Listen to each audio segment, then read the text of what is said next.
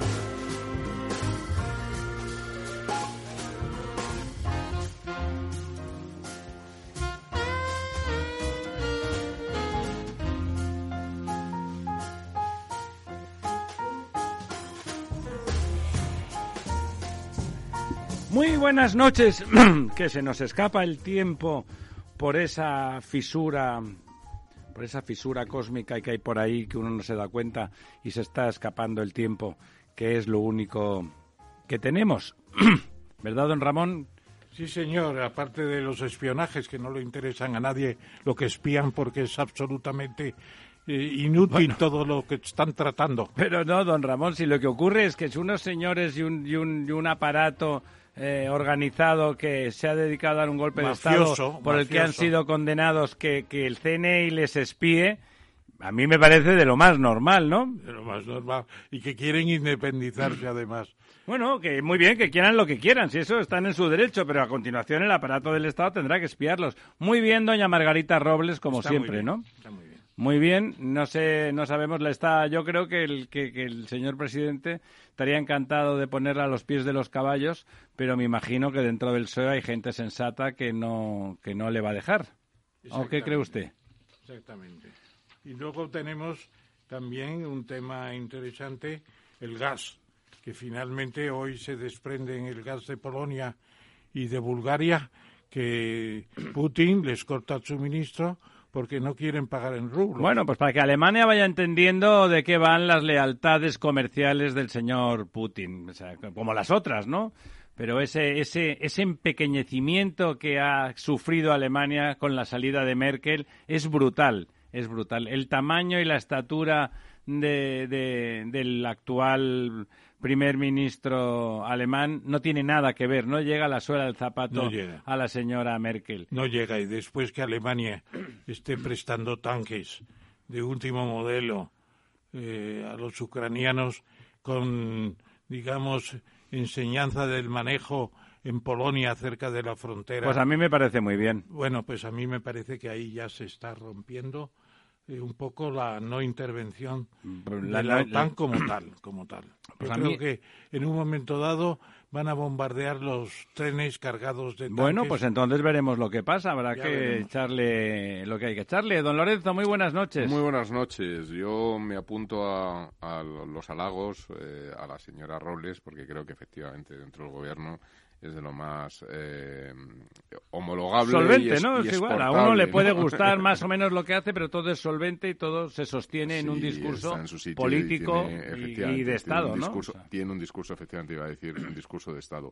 Y también, efectivamente, preocupado, como dice el profesor, porque, bueno, pues esos, eh, no solamente ha sido Alemania, es el caso de Inglaterra, que también ha enviado vehículos blindados, tanques y, y bueno, pues eh, parece que se está escalando también un poco. Con Inglaterra no se preocupe usted que el señor Putin no se meterá, que tiene unas armas nucleares formidables. Bueno, pero son y países que además de la OTAN. y es un país muy sólido y muy dispuesto a hacer lo que haga falta. Bueno, pero son países de la OTAN y de alguna forma se está involucrando, se está escalando también por parte de la OTAN la, la participación o la, la- la- la guerra, ¿no? Y eso, pues bueno, aparecen las amenazas, como decía el, el- el ministro de Asuntos Exteriores ruso, ¿no? De, de la Tercera Guerra Mundial, etcétera. Es decir, se está calentando mucho el ambiente, yo creo. A mí me parece que ese tipo de bravatas que no las hacía ni la antigua Unión Soviética. Y de verdad la Unión Soviética era un tamaño, era distinto. ¿eh? La antigua Unión Soviética en el momento álgido podía competir, podía competir de verdad. Y no hacía esas bravatas. Había movimientos estratégicos duros, de golpe, con respuestas, contrarrespuestas, pero verbalmente a Khrushchev no se le escuchaba, no se le escuchaba amenazar. Decía, actuaba, no actuaba, pactaba, hablaba, pero esas amenazas de, de, de matón de barrio, no, no, no sé, don Ramón se conoce mucho más esa, esos, esos 30, 40 años de, desde los 60 hacia aquí de aquella Unión Soviética. ¿No le parece que, que siendo muy dura y teniendo mucha capacidad de respuesta actuaba con, con mucha contundencia, como se vio en el 56 en Hungría o en el 68 en Checoslovaquia. Sí, Pero- yo creo que era en épocas en que el poder de la Unión Soviética era comparable al de Estados Unidos. El MiG-15, por poner el ejemplo de un avión, llegó a ser incluso mejor que, que los cazabombarderos Que los norteamericanos, ¿no? Y- 16. y luego estaban bien organizados los ejércitos, no habían hecho todavía el experimento de Afganistán, que fue siniestro, ahí empezaron a perder mucha fuerza, porque eh, vieron que los tanques e incluso los, los propios eh, helicópteros soviéticos eran vulnerables a tope. Y un senador norteamericano que logró que ayudaran a los afganos con armas ligeras. los talibanes, fíjate tú. bueno, eso Qué idea, terrible. ¿eh? Con las mismas que han la guerra por eso. Con las mismas que se ha ayudado a Ucrania. Los, eh, los que han matado los helicópteros en, en Ucrania son los mismos misiles que, que Misiles destruían los helicópteros en Elementales prácticamente, ¿no? Bueno, no tan elementales, pero son misiles de los años 70. Buscan que- el calor y dan al helicóptero. Efectivamente, Claro. de guía infrarroja. Con, sí, con un lanzador de esos que se ponen en el hombro Mm. y si uno está machote, pues uh, se supone que, que apunta. Lo que pasa es que ese tipo de armas, eh, digamos que están muy vinculadas a la guerra de guerrillas, que es lo que en Ucrania se ha desarrollado por parte del ejército ucraniano hasta ahora, ¿no? Y lo que ocurrió un poco en Afganistán cuando los Estados Unidos eh, armaba a los, a los talibán, ¿no? Eh, ahora empieza otra guerra, ¿no? Que es la guerra de campo abierto en la parte del Donbass, que es donde... bueno, es de eso- trincheras casi, es una guerra de Sí, trincheras pero porque por eso esa se, guerra... están, se están haciendo esas, esos traslados eso de empezó- tanques, etcétera, porque ahí Don ya Ramón, esa- una- el Donbass empieza en el 2014, ¿no? La guerra. Sí, empieza O, en o un poco antes incluso. No, 2014. las dos. Llevamos ocho años de guerra ahí, ¿eh? Y en el 15 es cuando se toma Ucrania, en el 2015. O sea, Ucrania, Crimea. Crimea. ujú. Bueno, no, no, no hay nostalgia de la Unión Soviética por parte de Putin, sí. Putin considera que el hecho más terrible del siglo XX es la caída, el sí. colapso de el colapso de la Unión Soviética. Bueno, se podía preguntar por qué ocurrió ese, ese colapso. En realidad, la Guerra Fría se gana vía economía, ¿no? En la práctica. Sí, hay un libro de Paul Kennedy, La caída de los imperios, que se aplicó prácticamente de una forma matemática. Y la Unión Soviética era demasiado grande, con un sistema económico ineficiente, con capacidades muy limitadas de autorreforma, y naturalmente llegó un momento en que Yeltsin se cargó a Gorbachev, porque además el Partido Comunista de la Unión Soviética ya era un cascarón vacío, gerontocrático, corrupto, miserable, sin ninguna innovación. Y cuando Gorby, Gorbachev intentó cambiar todo eso, pues No le pudo, dejaron. no pudo, ni, ni pudo con, la, con las célebres operaciones que él quiso hacer de eh, darle un sentido al comunismo. Él, él siguió diciendo que era comunista. Yo no entiendo cómo decía eso después de caer de la Unión Soviética. Ya no tenía ningún sentido, porque además él estuvo en China el año 2000, 1989, el año de Tiananmen, le recibieron como a un héroe porque estaba dando la libertad al pueblo, a los pueblos soviéticos, se marchó y empezó Tiananmen y se acabó la experiencia bueno, ahí china tiene, de democrática. Hablando de China, ¿sabe usted lo que está pasando en Shanghái, no? Que les ponen les ponen cancelas en las puertas y se deciden que el señor Ramón Tamames se, se sabe que tiene la COVID, le cierran con una, le ponen una verja y no le dejan salir de casa. Sí, sí. Pero físicamente, o sea, no sin ningún Como tipo los de metáfora, de los ¿no? coches, ¿no? Efe- Totalmente, ¿no? Una cosa tremenda. Eh, bueno, tenemos que hablar, como luego nos vamos a concentrar más en, bueno, cuando venga el señor Aldecoa, hablaremos también de Europa. Pero bueno, al final se produjo la victoria de Macron por casi 20 puntos. Eh, no, 10, 10. No, hombre, 42 a, 58. a 58, 58 a 42 contra... 16 puntos. 16. Bueno, bien. Bueno, fue mucho menor margen el que tuvo Macron que en las elecciones anteriores. Sí, el anterior esto sacó 4 o 5 Sí, puntos la más. señora Le Pen va avanzando, va avanzando y Sí, pero digamos se daba está todavía viva. como- parecía que iba a salir más corta la distancia, ¿no? está Parecía que- todavía viva como el Real Madrid después de pasar por... Milagro, milagro. Usted, por eso se ha hecho usted otra vez catolicón, ¿verdad? Porque viendo lo del Madrid o es uno creyente o no se entiende. Ayer el resultado, un 6 a 3, hubiera sido perfectamente lógico, ¿no? Fue fantástico, fue fantástico la, la respuesta de, del Madrid fue épica, epopélica, di- digamos. Bueno, yo diría lotérica, de que le tocó la lotería, ¿no? No, no, Botánica, de que el jardín que, que le asiste es como los de Babilonia colgantes. No, porque los primeros goles fueron del, del Manchester, fueron unos goles miserables. Perdone, don Ramón, fallaron sentido. cuatro goles que los mete usted. Claro. Los mete usted. Fallaron cuatro goles que los mete usted. Los tres goles del Madrid fueron excelentes, es cierto. Fueron tres goles excelentes. El penalti es penalti sin ninguna remisión.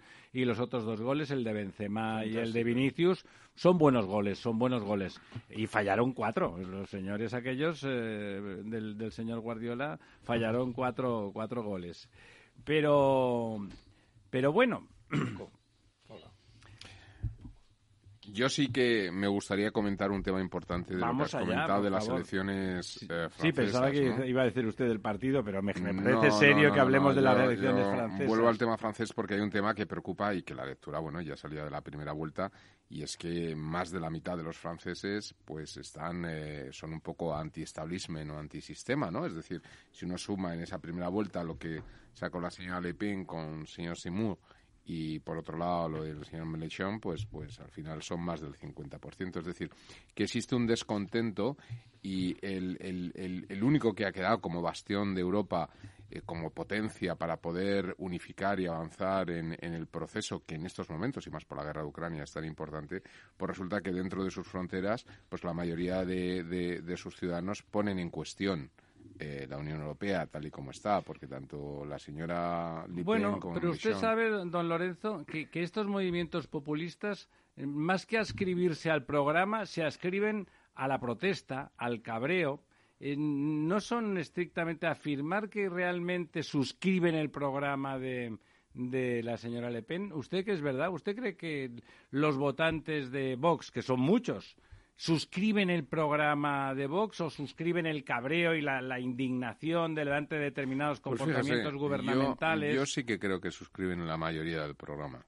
¿Usted Eh, cree que los franceses son antieuropeos mayoritariamente? Yo creo que empieza a haber eh, un, un malestar en muchos franceses eh, sobre la evolución que ha tenido la Unión Europea. Empiezan a, a escuchar cantos de sirena y, y, bueno, también... El malestar tema- en la cultura contemporánea que decía Marcus. Sí, no, no solamente eso, sino que bueno, hay muchos, es decir, la, la Unión Econo- la Unión Europea empezó como una unión económica, ha seguido avanzando en una unión política y hay elementos que, que bueno, que hay una parte de la población en Francia que, que bueno, con sentimientos más nacionalistas o como lo queramos llamar, que no están dispuestos a hacer cesiones o que no no no no, no valoran de la misma forma como cualquier europeísta, entre los que me incluyo, pues esa cesión de soberanía de los países, de los Sí, estados, pues el- hacia una normativa que viene de Europa. Es decir, en estos en momentos en, en el- España también mucha normativa nace de Europa. Es decir, aquí simplemente o se recepciona o se, o se adapta o... Pero en lo que está diciendo, en lo que está diciendo Lorenzo, hay un tema importante de fondo, porque eh, ustedes se acuerdan o vosotros os acordáis de aquella foto fantástica de Adenauer dándole la mano a De Gaulle y la unión de Francia y de Alemania Sí, el año es la el 63, año ¿no? el año 63. 61 O 62. impresionante Es era. la gran alianza, ¿no? Era gran- y hasta el punto de que llegaron a pensar Que eran los grandes enemigos, hay que recordarlo. ¿eh? Claro, Alemania y Francia. Son el origen de todas las guerras europeas. Claro, aunque Adenauer efectivamente no fuera hitleriano. Era el alcalde de Colonia, era un hombre conservador, fue un estupendo canciller Presidente, de Alemania sí, después de la derrota, pero la foto esa de dándose la, la mano a mí me llegó al alma. Me llegó al Además, alma yo creo que era una- La reconciliación. Era sincera ese Sí. el Y sentimiento. en además era la construcción de Europa, la construcción de Europa. Y luego pasó lo mismo, se acordarán de una foto también muy similar, de Kohl y Mitterrand, dándose la mano también para hacer la, la, la Unión de Europea, convertirla en una Sí, unión. en el caso de Kohl y Mitterrand tienen el mérito porque mientras que Adenauer y De Gaulle en realidad estaban muy próximos ideológicamente, eran los dos conservadores, uno más nacionalista, el otro más un cristiano demócrata probablemente. En el caso de Kohl y, y Mitterrand eran ideológicamente antitéticos, pero primó un poco el sentimiento racional de construcción europea, ¿no? Y la reunificación alemana fue, gra- fue posible gracias a Gorbachev y gracias a Kohl. Porque, claro, a Mitterrand, porque Mitterrand dijo, es natural que Alemania se reunifique. Porque un tal François Mauriac, bastante conocido, por cierto, dijo, me gusta tanto Alemania que prefiero que haya dos. Sí, eso lo decía mucha gente, ¿no? el miedo a la gran Alemania. La gran ¿no? Alemania. Ahora, curiosamente, lo que nos produce cierto temor es la pequeña Alemania, ¿no? El empequeñecimiento, ver, ver cómo incluso una gran nación económicamente y, culturalmente y políticamente y con la significación que tiene en, en el corazón de Europa, la Unión Europea no sería concebible sin los eh, esfuerzos económicos que ha hecho Alemania en muchos momentos por esa Unión Europea, cómo a través de gobernantes más débiles y de algunas algunos errores puntuales, eso sí, muy significativos, de golpe se empequeñece, ¿no? Se empequeñece y pasa a ser un, país eh, temeroso, temeroso. La decisión de cerrar las nucleares, mucho más allá de una decisión ambientalmente ideológica, se convierte en una decisión políticamente estratégica. O sea, de aquellos polvos estos lodos. Muy probablemente la invasión no se hubiera producido de esta manera, por lo menos, si Alemania no hubiera sido dependiente No, como y- es de, y además- del gas ruso. Y además, don Ramiro, que igual que nos ha comentado antes el profesor, que tanto Polonia como Bulgaria han sido amenazadas con el corte de... No, no, amenazada, ¿no? Ya les ha cortado, ¿no? Hoy Bueno, no decían que mañana. ¿no? Hoy ya no, era ya hoy, ¿no? Sin embargo, también se ha comunicado que hay 10 estados de la Unión Europea que han pagado o que están dispuestos a pagar religiosamente en rublos, que es lo que pedía... que es eh, contra las sanciones. de los cuales cuatro parece ser que ya han pagado y están todos callados, entre ellos Alemania, ¿no? Sí, sí, no decimos Y- cómo porque hay una expresión castiza muy clara para decir han Ah, pagado como eso, la puntos verdad, suspensivos. Bueno, pues eh, yo, yo creo que es un- una humillación que está haciendo Putin eh, a Europa, ¿no? Eh, yo, yo lo vivo como, como sí, él está la gestionando. incapacidad de poder... A mí me parece que esa necesidad de gestionar el, el- el relato mediático señala, soto voce, el, el fracaso que le supone la dinámica actual de la guerra. ¿eh? La dinámica es evidente que no va a perder la guerra de Ucrania físicamente en ningún caso Putin. Bueno, pero pero sí la está- forma en que se produce sí que le está haciendo daño y necesita ganar ese otro tipo de batallas, ¿no? Esas humillaciones, esa, esa aparente chulería, eh, donde pone contra las cuerdas desde el punto de vista mediático en países donde, a diferencia del no suyo, la eso, opinión que- pública sí que cuenta, ¿no? Y no solamente eso, sino que hay otra guerra, que es la guerra de todas las sanciones económicas que se han hecho a la Unión So- a, a- a- A Rusia, sí. Y Rusia estamos hablando de la del primer país en territorio del mundo. Es decir, es que la extensión de Rusia representa la suma de, Estados Unidos y China junto en extensión territorial. Y más, Y por lo tanto, no, más o menos, un poquito más. Un poco menos. Un poquito menos, ¿no? Son siete... Son 17 millones de kilómetros cuadrados. Eso Rusia, 7 millones de Estados Unidos y 8 China y Estados Unidos serían... 8 y 7, por 15, No, casi 16. 20. Casi 20. No, yo creo que... Sí, Estados Unidos con Alaska son 10 y China son 10 y Canadá son 10. Canadá un poquito por encima de nosotros. Y dos. 17 y 18 Rusia, ¿no? Y 17 después de haberle quitado la Asia Central, el Cáucaso y los Bálticos. y Bueno, en Rumanía. cualquier caso, Claro, y es un- Kazajstán, Ucrania es es muy un grande. territorio tan, tan inmenso que obviamente los recursos naturales que tiene están en, en proporción a su territorio. Sí, además y por lo nunca tanto, han sido inexplorados. En España, ni en la península ibérica, había muchos recursos, pero los romanos pero los no explotaron, ¿no? Porque no eran muy solamente fáciles de explotar, recursos ¿no? de petróleo, que son como los que están más en los medios, ¿no? Sino de, de granos, de, Sí, decir, minerales, todo tipo de todo commodities, tipo, sí. minerales, tierras raras, es decir, de todo, ¿no? Y al final, aunque es un país que tiene ciento y pico millones, tiene un territorio que representa un porcentaje de la tierra muy grande y, por tanto, de recursos. Y ahí tiene su poder, y, y lo está demostrando con una zona como Europa, una región que, que es pequeña y que tiene pocos recursos, ¿no? Y que están muy explotados, sobre todo. Y muy dependiente de, de los recursos rusos. 30 34 veces es España, es Rusia. 34 veces. Y en poblaciones, tres veces y media, que no llega a cuatro. Cuatro veces. Claro, eso significa, y luego en renta, renta, es, la eh, tercera España parte, es, ¿no? es el 80% de Rusia. O sea que, que, que casi, casi estamos por ahí. Italia es como Rusia. En renta per No, cápita en tenemos renta tres Italia veces es total, más, más, ¿no? ¿no? Italia yo creo que es más que Rusia. Eh, eh, PIB, PIB. de Italia es como el de Rusia. Yo creo que es mayor el de Italia. ¿Cuál? El de Italia. No, no, bueno, ligeramente mayor que quizá, pero vamos, quiero decir que es un poco mayor que España y está como Con Italia. tres veces más población. Claro, Italia que es un país que es eh, el 60% de España en territorio, pero en población están en los sesenta y tantos millones. Bueno, pues está eh, como Rusia, es impresionante, claro. Es como si la, la península de Kamchatka tuviera toda la renta de Rusia. La- Y no tiene nada, y claro. muy concentradita. Pero, ¿saben qué? Que como ya tenemos hace unos minutos aquí a nuestro primer invitado, pues eh, vamos a, a- Empezar. a rematar la primera parte de la sesión y volvemos en un minuto con don Francisco Cabrillo. La verdad desnuda. Capital Radio. Los jueves de 3 a 3 y media en Capital Radio, Gestión del Talento, el escaparate de la formación para el empleo. Expertos formadores, agentes sociales y representantes de la Administración se dan cita en este espacio para impulsar el valor de la formación y el talento. Un espacio de Fundae, la Fundación Estatal de Formación para el Empleo, dirigido por José Joaquín Flechoso. Esto te estás perdiendo si no escuchas a Luis Vicente Muñoz en Capital, La Bolsa y la Vida. Juan Ignacio Crespo, experto financiero. Los bancos centrales pueden crear dinero de la nada, pero no pueden crear microchips de la nada. No te confundas. Capital, La Bolsa y la Vida con Luis Vicente Muñoz, el original. La verdad desnuda. Con Ramiro Aurín.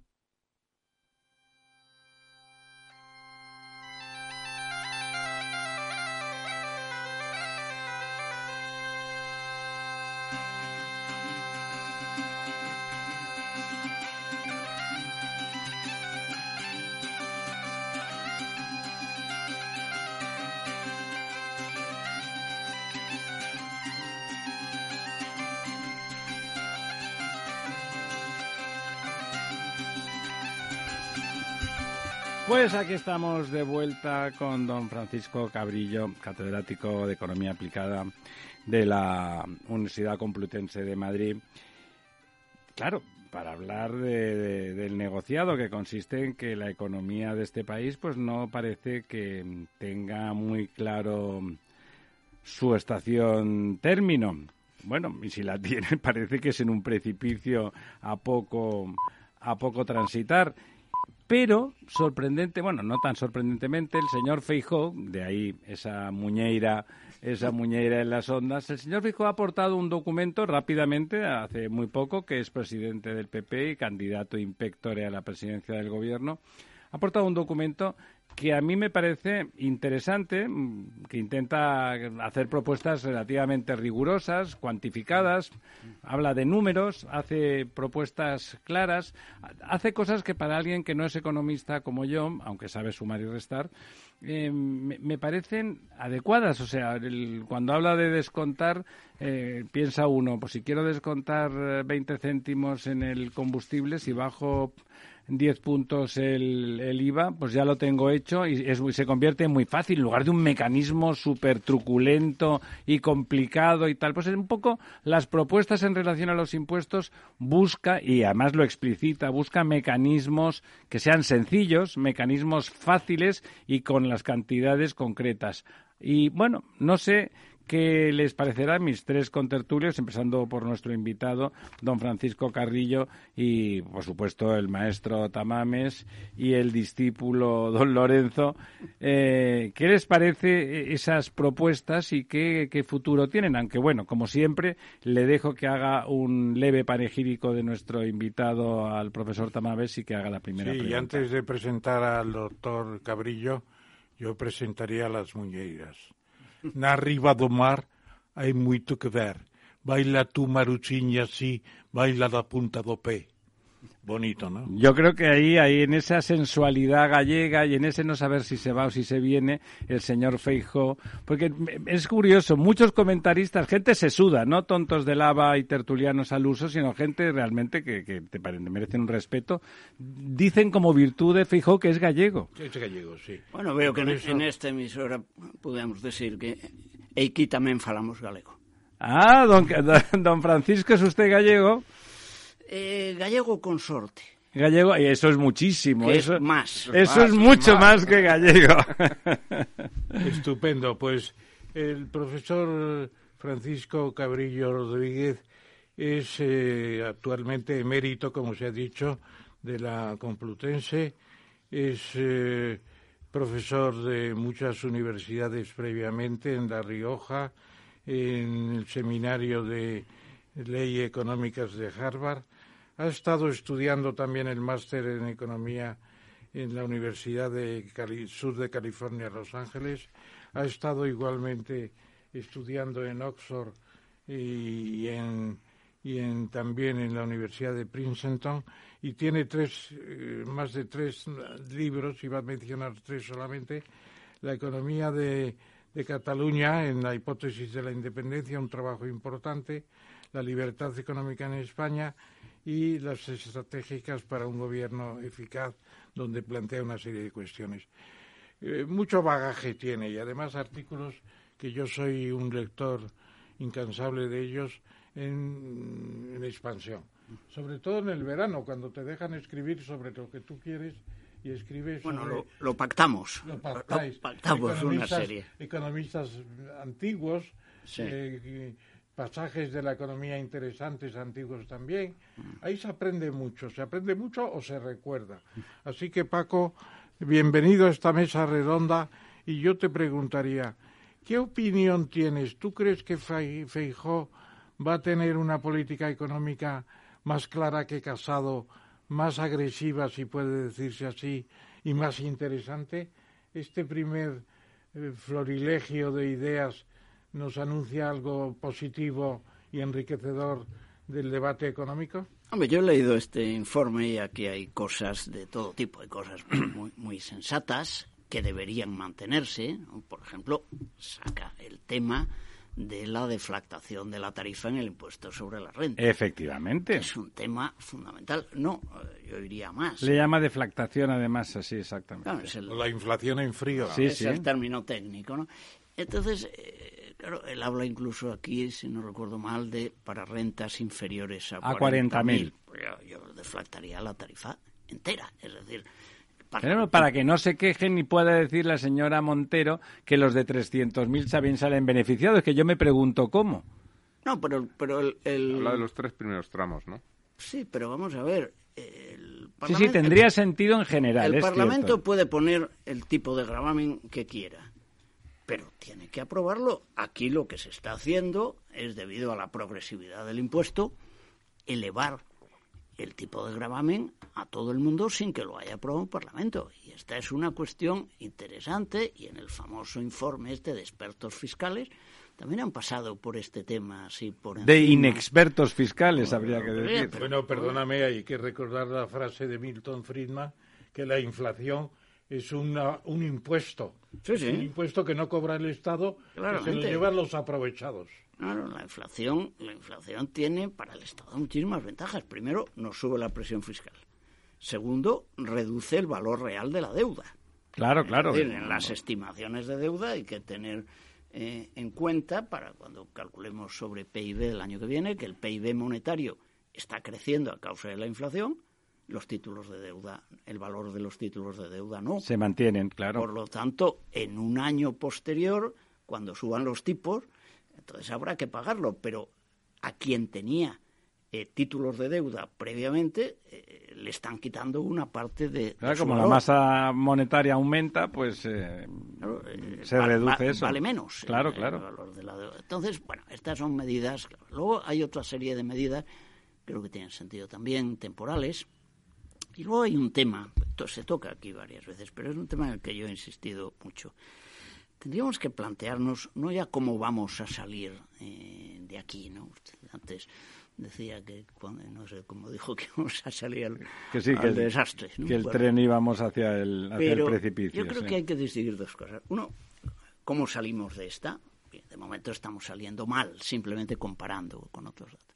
Pero a mí me gustaría que viéramos el tema con un poquito más de perspectiva. Y la perspectiva lo que me da es que desde la crisis de 2007-2008, este país ha ido mal.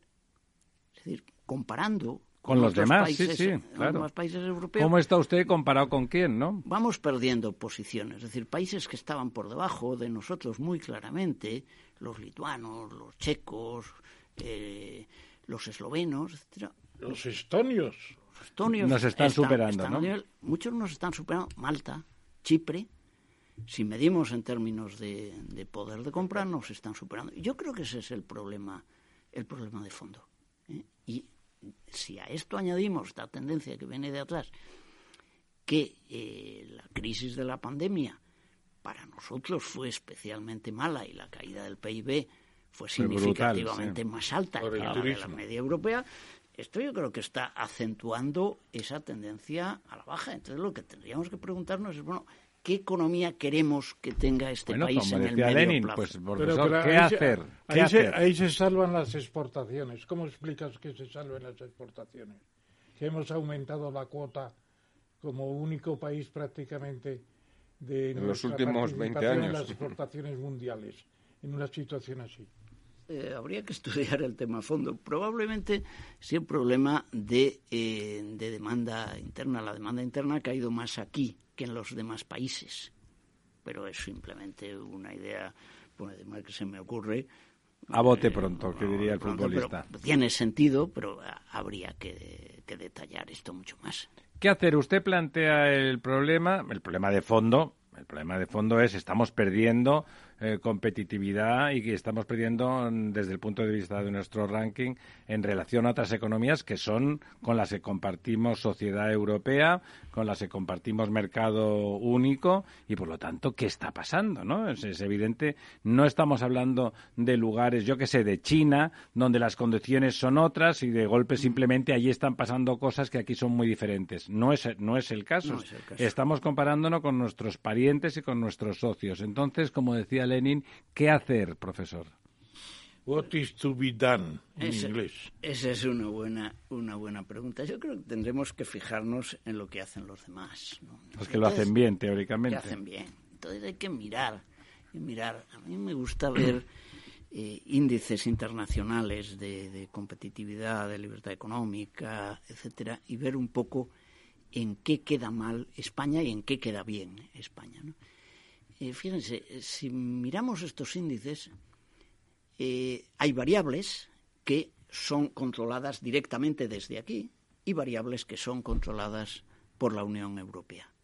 Por ejemplo, hasta ahora, ahora ya no, pero hasta ahora el tema de la inflación eh, baja que tuvimos desde la creación del euro, prácticamente hasta hace muy poco, evidentemente no era no era cosa nuestra. nuestra, era de la Unión Europea, el comercio internacional, es decir, hay una serie de cuestiones que son europeas, en las que bien, España va, va bien.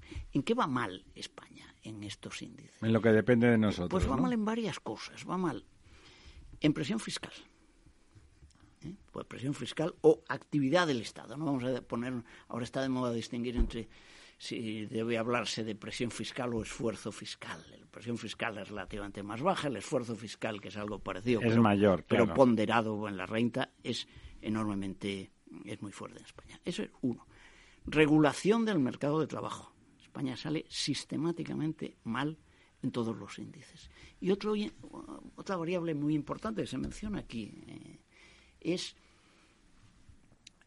la variable que intenta medir las facilidades para creación de empresas y realización de actividades empresariales. Es fundamental, claro. Que es fundamental. Facilidad para crear riqueza, en una palabra. Sistemáticamente estamos mal. Estamos mal. ¿Mal este quiere decir en la cola de la Unión Europea? Pues eh, no diré el último, pero... Eh, si no el último, el penúltimo, sí. No, no, no, penúltimo, no diré tanto, pero estamos eh, bastante, bastante abajo. Es decir, tenemos una administración muy, muy burocrática. Eh, lo he dicho hace poco, eh, cualquiera de ustedes que se haya puesto a hacer trámites desde la pandemia, el deterioro de la administración pública sido espectacular. en España es importante. Y esto, y esto hay que, hay que comentarlo, pero sea, eh, sea en cosas tan diversas como el registro civil, la seguridad social, decir, cualquiera que haya hecho una gestión se habrá encontrado a una viuda intentando tramitar la pensión desesperada porque le están diciendo que lo haga online, la buena señora no sabe qué es lo que tiene que hacer, no le dan cita, no le atienden. Hay un deterioro muy significativo. ¿La dependencia? La dependencia, bueno, tenemos una... No ha funcionado nunca. Exactamente, tenemos una serie de programas, pero que no, que no se aplican. Tenemos una eh, burocracia enormemente torpe cada vez hay más ordenadores, más cosas, pero no funciona. Como decía don Ramón hace muchos años, un, armatoste. Y, esto es muy importante. ¿eh? Y fíjense, podemos mirar el caso de, Italia. Italia es un país también, siempre se dijo que Italia era un país con un buen sector privado y un sector público que era un desastre, que era una carga, y al final se decía, bueno, pero el sector privado sale adelante. Vale. Hasta un determinado momento. Italia tiene un problema como, nosotros, en algunos casos peor, muy serio. Tiene un sector público que es un desastre, una administración de justicia que es aún más lenta que la nuestra. Más lenta que la nuestra. La administración de justicia. Debe ir para atrás. Italiana en todos los índices da los peores resultados de Europa. Y esto en un año no se nota, pero al final se paga. Yo creo que por ahí es por donde tienen que ir las, tienen que ir las reformas. Partir de la idea de que eh, crear empresas es bueno y es positivo. y, no, solamente con. Don Francisco, es imprescindible, es imprescindible. la riqueza se crea en el sector privado trabajando. Y estamos viendo en sectores, por ejemplo, el, proyecto de ley este sobre el derecho a la vivienda. Bueno, esto es un disparate, pero esto todos los profesionales yo creo que lo. No hay ni uno que lo defienda. que lo han dicho me he mirado... El 2%, ¿no? Despacio. El 2% de aumento máximo en los alquileres, ah, bueno, por ejemplo. lo de los alquileres... ¿Quién va a creerse eso en, una fase de, de, inflación de casi dos dígitos? En determinados casos. Y no solamente eso, el problema de, oiga, y si su inquilino es vulnerable, entonces usted no le puede echar. O le emite un procedimiento tan complicado. La siguiente pregunta es, ¿quién va a querer alquilar una casa a una familia modesta que la necesita? Dirá, oiga, estos se me vuelven vulnerables y me he quedado sin vivienda. Claro, tiene que usted que hacer, si hace esa ley de protección del vulnerable, tiene que hacer la ley que diga que el Estado se va a hacer cargo de ese alquiler. Exacto, el Estado será el que tenga que proteger. Y está muy bien, y lo suscribiremos, pero tiene que ser el Estado, no el propietario de no esa doña Benita García, viuda, que vive de eso. Efectivamente. invitado de honor, invitado de honor, te iba a preguntar una cosa. A ver qué te parece, porque se debatió y se ha resuelto muy bien. Draghi renunció a la presidencia de la República para seguir de presidente del gobierno. ¿Qué se puede decir de una persona así? Bueno, vamos a ver. Eh, Draghi. eh, Tenemos un Draghi por aquí. eh, Por un favor. Guindos, un Guindos, por ejemplo. Yo creo que es otro, otro tipo de cosa. A mí Draghi, yo fui crítico de Draghi como eh, gestor del, del Banco Del Central, Banco Central Europeo. ¿no? Sin embargo, creo que los italianos han tenido un, un gran acierto en, eh, en llevar a Draghi ahí. Y el detalle de renunciar a, a ser jefe de Estado, la verdad es que dice mucho en, en su favor. Entonces, es tener la persona, pero tener una serie de eh, partidos políticos y de, diputados muy diversos que digan, bueno, vamos a apoyar a este Que le señor dan soporte a él. porque la situación es, es muy mala. Eso es lo que yo no veo que tenemos Esa aquí, capacidad de concentración nacional de voluntades, esa responsabilidad política, ¿no? En última instancia. Don Lorenzo. Sí, yo a mí me gustaría incidir un poco y también preguntarle en este en este sentido a nuestro invitado, ¿no? Otra de las medidas que comentaba eh, el señor Feijó en esas propuestas es el, el adelgazamiento del Estado, ¿no? Es decir, no solamente la bajada de impuestos afectando que bueno, eso tiene un poco un viso electoral, ¿no? Lo de afectar los tres primeros tramos, etcétera, porque haría mucho más progresivo el, el- el impuesto, ¿no? Es decir, Así es. el- el- lo, lo- lo- lo haría exponencial la progresividad, ¿no? Prácticamente. Pero también comentaba eh, el tema del control de los gastos. Pero claro, el control de los gastos con un incremento este mes de casi, o de algo más, de 10.000 millones de euros, por ejemplo, en las pensiones con respecto al año pasado. Es decir, tenemos, antes comentabas con el tema de Italia, que también, bueno, pues estaba pasando una situación eh, estructuralmente, pero claro, es que son países altamente, o somos países altamente envejecidos, ¿no? Y con una pirámide poblacional mm, eh, prácticamente imposible de revertir, ¿no? Y eso, eso es un, eso es una, eso es una bomba de relojería que tenemos ahí marcando el, el- el- paso, ¿no? Es decir, de qué manera se pueden plantear soluciones que a mí me parece que no estaban en el, en el- o al menos en lo que he podido leer de resumen de las propuestas de Fijó, ante el que yo creo que es el problema económico más importante que tiene que afrontar este país en los próximos 10 años, que es el, el crecimiento exponencial de las pensiones, ¿no? Y, y la imposibilidad de poder cubrirlas, ¿no? A- a medio plazo. Y, perdón, y lo que has dicho anteriormente de la calidad del gasto público, que es una cosa en la que insistió mucho, tú te acordarás, Paco, te acordarás de, de, de Enrique Fuentes Quintana, incluso se nombró una comisión para mejorar la calidad del gasto público. Lo que hizo esa comisión fue aumentar el gasto y no producir nada. Bueno, Vamos en orden. En Cataluña se llegó a crear también un organismo para eh, controlar el gasto y acabó generando más gasto. Por supuesto, ¿no? Que es el origen, eh, la finalidad última de cualquier instrumento público, generar gasto, ¿no? Bueno, lo que, ha- lo que ha planteado es un tema clave y hay que decirlo claramente que tiene muy difícil solución. Es decir, los eh, problemas eh, no puede decirse, vale, vamos a solucionarlos, adoptamos cuatro medidas y ya está. Depende. El problema de las pensiones en España, que viene de muy atrás, se pudo haber abordado de una forma más eficiente hace años. Hoy es difícil. Pero claro, lo que hay que darse cuenta es de que, dos cosas diría yo. Primera, si el país se ha empobrecido, no podemos decir que los pensionistas, y yo soy pensionista, y este señor es pensionista, entonces no, no es que esté defendiendo mis intereses precisamente, eh, tenemos que aceptar que, lo- que se está empobreciendo todo. No se puede subir las pensiones. Bueno, de ¿y qué me dice, y qué me dice de los funcionarios? Y esa es la siguiente, el tema de los funcionarios, eso es, eso es inaceptable. Yo creo que uno es de la los- auténtica casta, ¿no? de los grandes errores de este gobierno fue la subida, como se hizo, del, del salario de los funcionarios.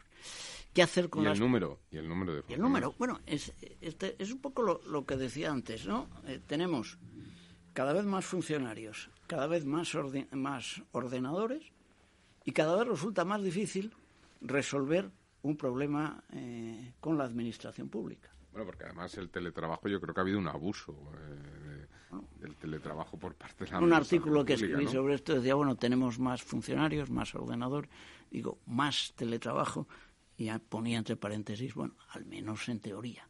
En teoría, claro, Bueno, claro. Y tenemos los robots telefónicos.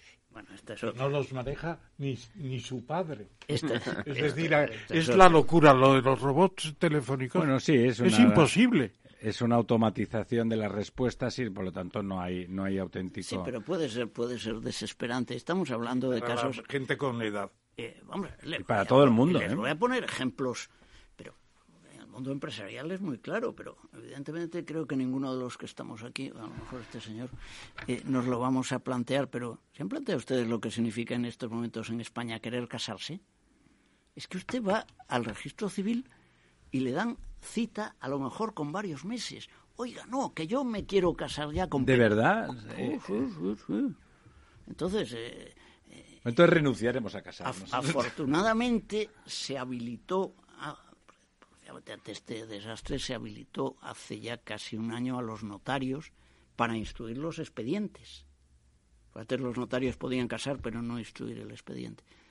Y esto ha facilitado las cosas, pero como usted quiera ir por la vía del registro civil, pues, pues bueno, alargue usted su matrimonio a la fecha que sea. Es un, es un simple ejemplo. Pero nos pasa eso, nos pasa con la seguridad social, nos pasa a la hora de eh, hacer cualquier tipo de, de trámite. Eh, Yo mencionaba en ese artículo el, el llamado, ya nadie se acuerda, el llamado informe Cora. ¿Se acuerdan de aquello? El- Ya, Una resonancia tengo. el informe Cora fue un informe de 2013 que se encargó a un grupo de profesores de derecho administrativo, altos funcionarios, etcétera. Bueno, aquel informe que como no sirvió realmente para nada, como me decía alguien, un Como casi todos los que hacen un- desde los gobiernos, un ¿verdad? experto en el tema decía, bueno, ha servido para saber cuántos organismos inútiles hay en este país. Pero aparte de eso, eh, a mí me gusta citar la introducción del informe. Decía que España tiene una administración pública magnífica que debe ser imitada por muchos países. Esa era la. Eran todos funcionarios, me imagino, los que hicieron el informe, ¿no? Creo que sí. Eso era la. Bueno, este tema hay que tomárselo, hay que tomárselo en serio. Hablando de, de esa ineficiencia del armatoste Estado, eh, estos días se leía el porcentaje de incumplimiento de lo de los presupuestos y de las inversiones previstas y de los con los fondos europeos disponibles es descomunal, ¿no? O sea, no no es es mucho más grande la parte no ejecutada que la parte ejecutada. O sea, no, no es que dices, caramba, un 20% sin ejecutar, eso no está bien. No, no, es un 20% ejecutado, ¿no? Hablamos la- la- de la- una incapacidad, la, ¿no? La crisis, yo creo que la crisis del, del COVID eh, ha demostrado que nuestra burocracia no, no ha sabido reaccionar. Entonces se consiguen unos determinados fondos, pero en cuanto saques de los trámites habituales, no hay agilidad. Y, y así quedan las cosas. Y esto está empezando ahora, pero Un, tema que mezcla el problema de la agilidad con el problema de la necesidad y de la oportunidad. El ingreso mínimo vital del ministro de Seguridad Social, que no me acuerdo en este momento. Escribá. Escribá de Balaguer, no, escriba. otro es que va. Bien.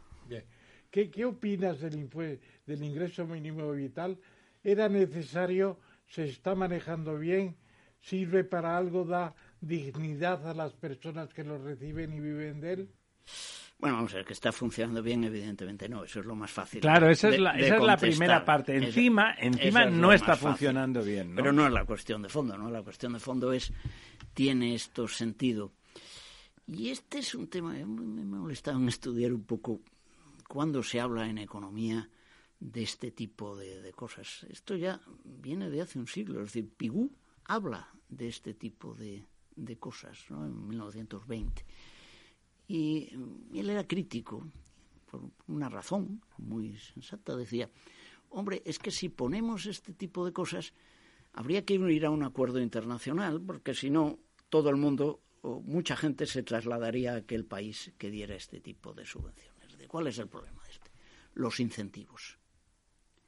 Si usted añade eh, al incentivo a reducir la actividad laboral el hecho de eh, una economía sumergida elevada, tiene una mezcla explosiva.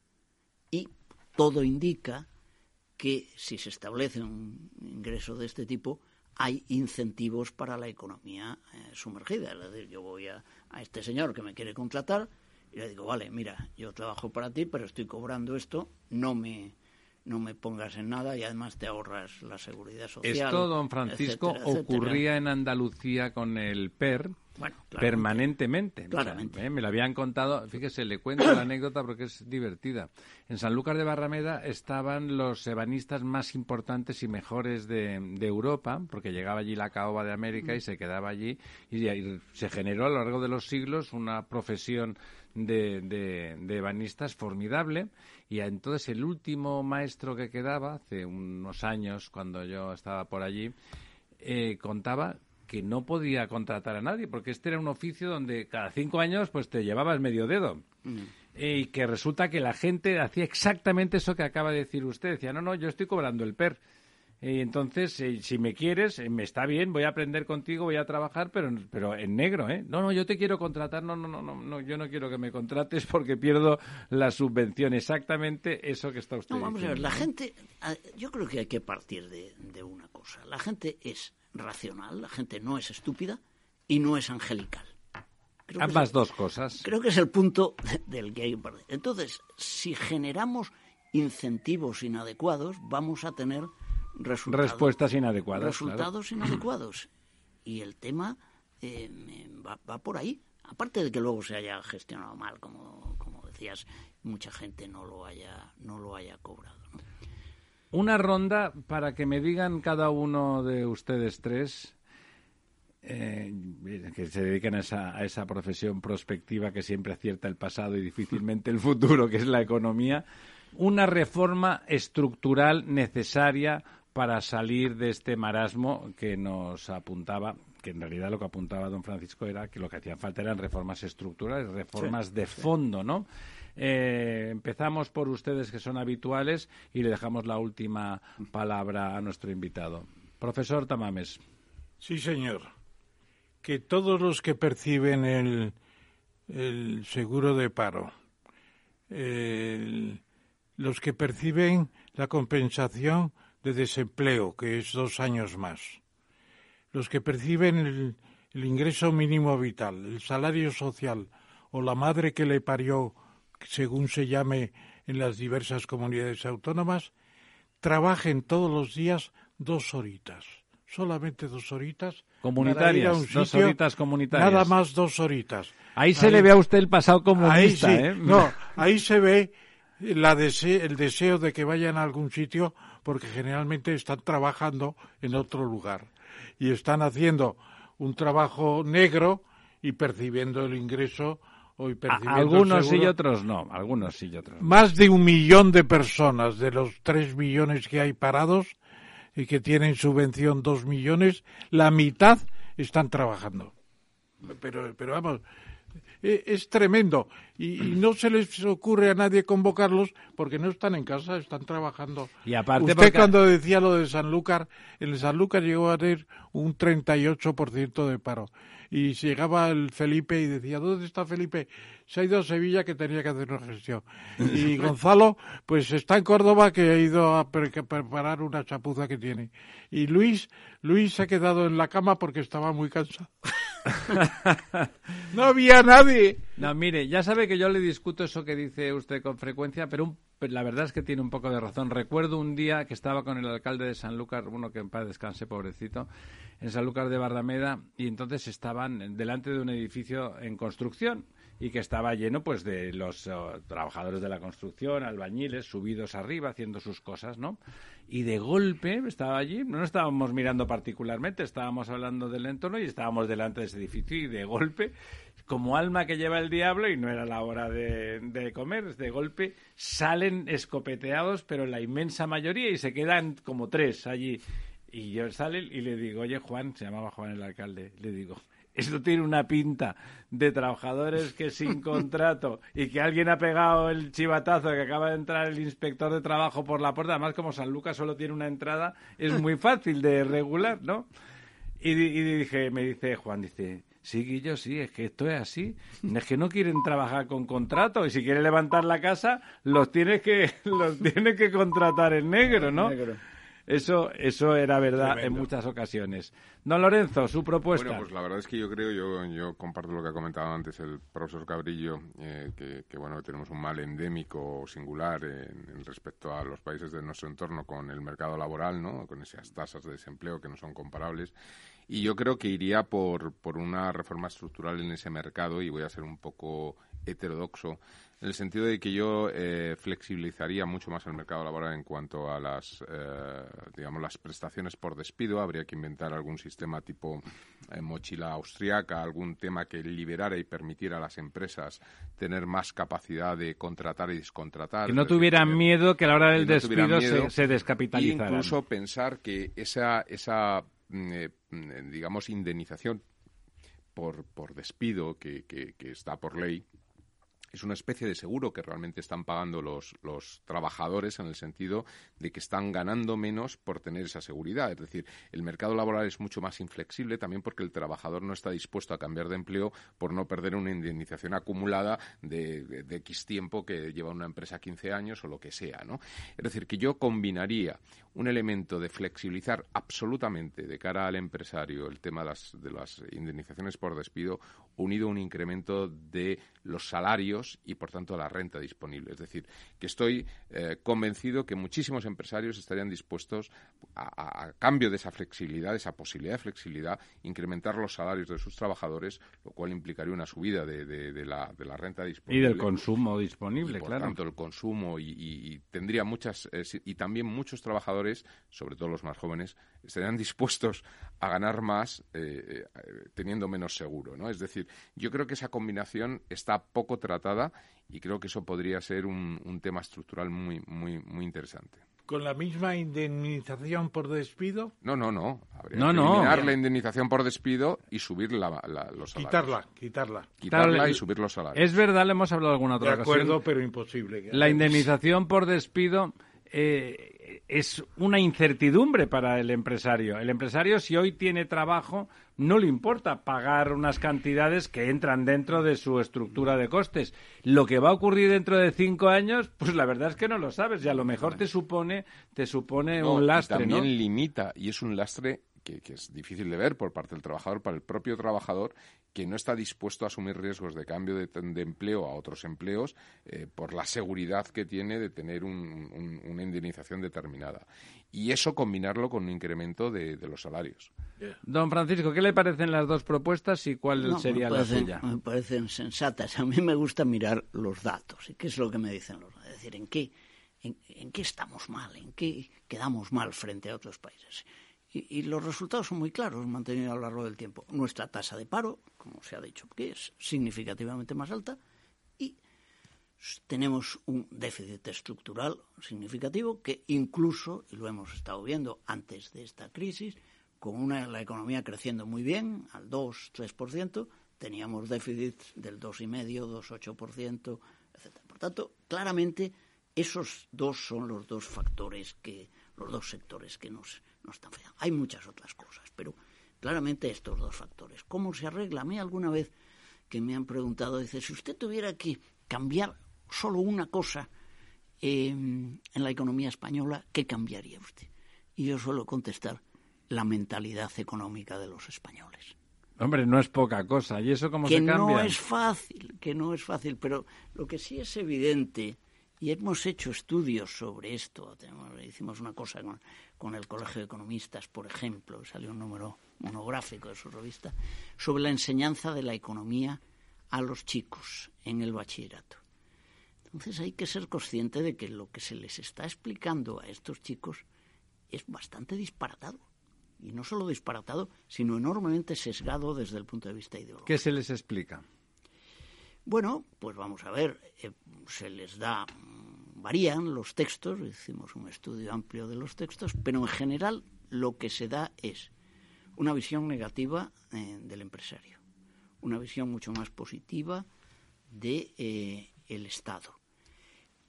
Voy a poner un ejemplo. ¿Por qué las economías socialistas o soviéticas funcionaban tan mal? Esto no se puede negar. ¿Por qué funcionaban tan mal? Y la respuesta que se da es, no es porque el sistema no funcione, no, es porque había corrupción. Entonces, y porque había corrupción. Si se arregla la corrupción, aquello funcionará eh, estupendamente. Es este tipo de, es curioso porque que se lo dijeran en Cuba o en Corea del Norte, bueno, pues están defendiendo su negociado, ¿no? Que esto se diga en un país democrático con una economía mixta de mercado. Usted que los hay muchos manuales de economía para chicos de bachillerato, pero quienes los eligen, ¿cuál se aplica? Es el claustro de profesores. los claustros de profesores Claro, son lo que son. Muy sesgados en un, en un sentido, ¿no? no solo en España. Sobre todo en los colegios eh, públicos, claro. Eh, esto en muchos sitios se plantea y los bueno, pero la presencialidad de los parados en un momento dado para ver si están disponibles. Y el tema de la mochila o como quiera llamarse para quitar la indemnización de despido. Deja que acabe Paco de decir. No, no, me parece muy bien. Me parece muy bien. Pregunto. sí, sí, ya lo ha dicho que le parece Vamos a ver, lo que hay que crear son incentivos. Antes hablaba usted del PER en Andalucía. Vamos a ver, hemos tenido alcaldes que colaboraban de forma manifiesta en actos ilícitos de gente que cobraba el PER. Y si se criticaba esto, decía, ah, pobre gente, es que necesita mucha ayuda se está demostrando con el actual gobierno de Andalucía que se está cambiando eso, se está generando empleo real y se está generando riqueza real. Eso, es una experiencia interesante. ¿eh? El cambio de mentalidad a través de la educación es un proceso muy largo, como, cualquier proceso educativo, necesario pero largo. Y algo más operativo, más a corto plazo. ya lo decía un poco como terminando pero eh, operativo lo que lo que yo señalaba lo que yo señalaba antes hay que reformar el, mercado laboral esto se puede hacer esto no es especialmente complicado se puede hacer. Y más complicado es eh, reformar el sector público pero hay que tomárselo adelgazarlo está usted de acuerdo en adelgazarlo pues por lo tanto hay que adelgazar el sector público y hay que eh, medir es decir y esto está inventado es decir hay muchas cosas que incluso a administraciones públicas más avanzadas que cada vez eh, utilizan eh, servicios del sector privado porque salen mucho más baratos y mucho más eficientes. ¿Cómo, cómo podemos garantizar algo mm, tan absurdo como que se pueda gastar el dinero que está presupuestado en aquello para lo que está presupuestado? conseguir que las tasas de cumplimiento de los presupuestos sean razonablemente altas, razonablemente.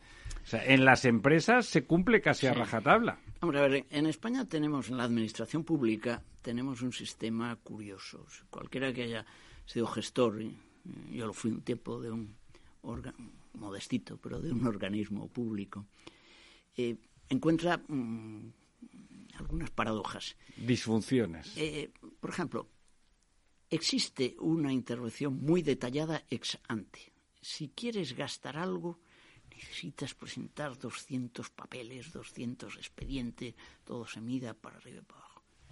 Casi no hay control ex post. ¿no? Si se ha hecho bien, si se ha hecho mal, si ha servido para algo, si no ha servido para nada, esto no, no pasa nada. Ese, para mí ese es un tema, ese es un tema fundamental. Eh, le, voy, a poner un ejemplo del organismo. Yo, yo, presidí el Consejo Económico y Social de la Comunidad de Madrid, eh, tenía muy poquito dinero, pero bueno. Y se me ocurrió hacer una cosa, decir, bueno, nosotros emitimos informes, vamos a ver cuánto nos cuesta cada informe. No hay que ser ningún genio. el análisis post más básico, ¿no? que es que nos está costando, yo tengo ¿no? aquí una serie de funcionarios que intervienen y se eh, cuántas horas están, etcétera, y yo gasto tanto y hago tantos informes, bueno, ¿cuánto sale cada informe? Bueno, eh, el problema no es solo que salieran caros, el problema, lo que más me llamó la atención era que tenían seis representantes de los sindicatos. A los sindicatos les pareció fatal. Pareció horrible, ¿no? Que, mirara, que, que yo mirara aquello, ¿no? Introducir un mínimo de contabilidad analítica, como se haría en cualquier empresa, que dice, ¿cuánto me está costando esto? Claro, claro. Claro, una reacción puede ser la que tuvo Juan Roch de Mercadona cuando le propusimos un estudio. Dijo, los estudios no sirven para nada. y a pesar de eso, lo contrató. Y a pesar de eso, yo creo que le sirvió. sí, lo que le pareció, si don, si don Ramón Tamames me firma un estudio, bueno, todo eso que me llevo. un estudio, un estudio pues muy, terminaré con esto un, gran economista que era George Stigler, premio Nobel de economía, decía, bueno, sirve para algo que seamos economistas y la conclusión a la que llegaba era si un economista consigue cambiar una reglamentación defectuosa, ha, justificado su vida. Ha justificado su existencia. Ha justificado toda su vida, porque lo que puede ahorrar a un país cambiando, por ejemplo, modificando eh, la regulación del mercado de Cualquiera de estas cosas que habéis dicho. Las ventajas son inmensas. Don Francisco, muchísimas, muchísimas gracias. Ya sabe, esta es su casa. Y a partir de ahora, que ya podemos venir, pues estaremos encantados de de vez en cuando, eh, si usted quiere, tenerle en cuenta para saber sus opiniones. En los próximos meses y en los próximos años, pero sobre todo en los próximos meses, yo creo que la discusión económica va a tener una relevancia grande porque el problema que se nos viene encima es tremendo. La inflación no apunta a maneras de parar. La guerra de Ucrania, que tiene efectos económicos evidentes muy graves, tampoco parece que tenga una solución a corto y, por lo tanto, los problemas se van a acentuar y, por lo tanto, seguir reflexionando sobre ellos será importante. Muchas gracias. Muchas gracias a ustedes. La verdad desnuda. Ramiro Aurín, Capital Radio. No pierdas detalle de todo lo que afecta a tus inversiones y a tu bolsillo. Toda la información en Mercado Abierto con Rocío Arbiza, de 4 a 7 de la tarde en Capital Radio.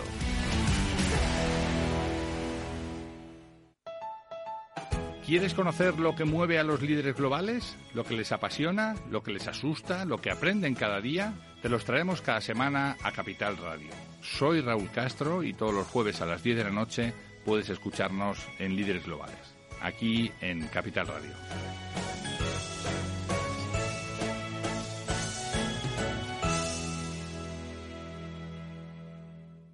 La verdad desnuda, Capital Radio.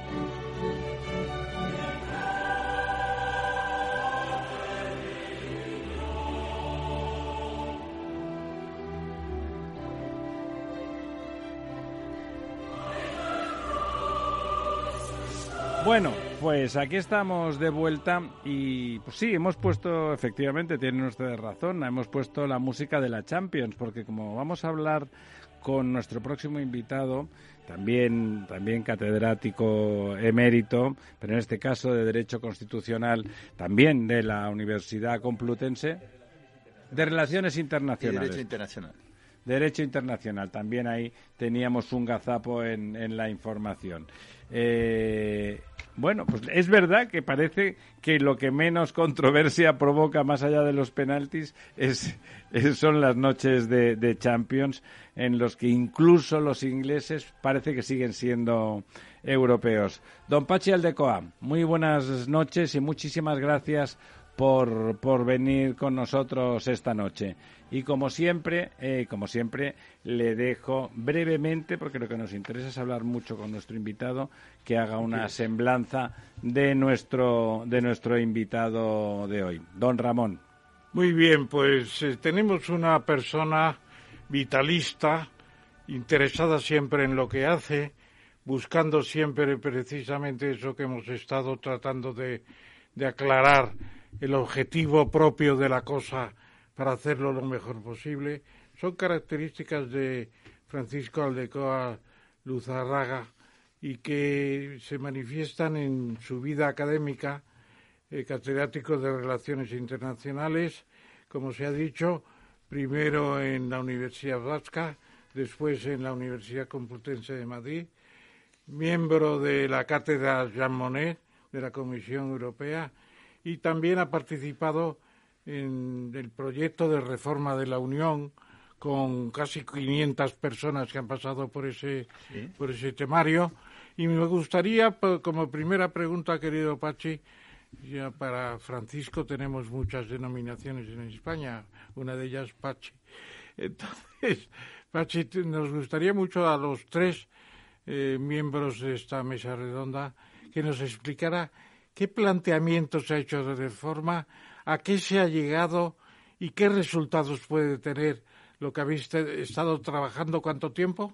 Un año. Un año entero. Pues don, don, Ramón, antes yo diría que nos explique, por favor, porque es verdad, hablábamos en el off antes de entrar, que mientras que en Europa los grandes periódicos pues han hablado de ese grupo de trabajo sobre el futuro de la Unión Europea y de los proyectos que hay para eso, aquí no se ha dicho nada. Nada. No se ha dicho nada. Primero, después eh, que a continuación responda a su pregunta, que es fundamental, pero explíquenos, eh, señor Aldecoa, Pachi, directamente, eh, qué es ese grupo de trabajo con ese nombre tan bonito y que usted lo califica de un método inadecuado para un resultado esperanzador, ¿no? Así es, es un reciente artículo que he escrito. Yo, en primer lugar, quería decir que estoy muy bien aquí con ustedes, que yo soy un admirador desde hace 40 años que le conocí a Ramón y que especialmente hemos tenido relación a través del proyecto Yamonet donde él creo que fue de los del primer grupo, a mí me nombraron en el 90, pero ya llevamos 32 años trabajando en esto eh, conjuntamente.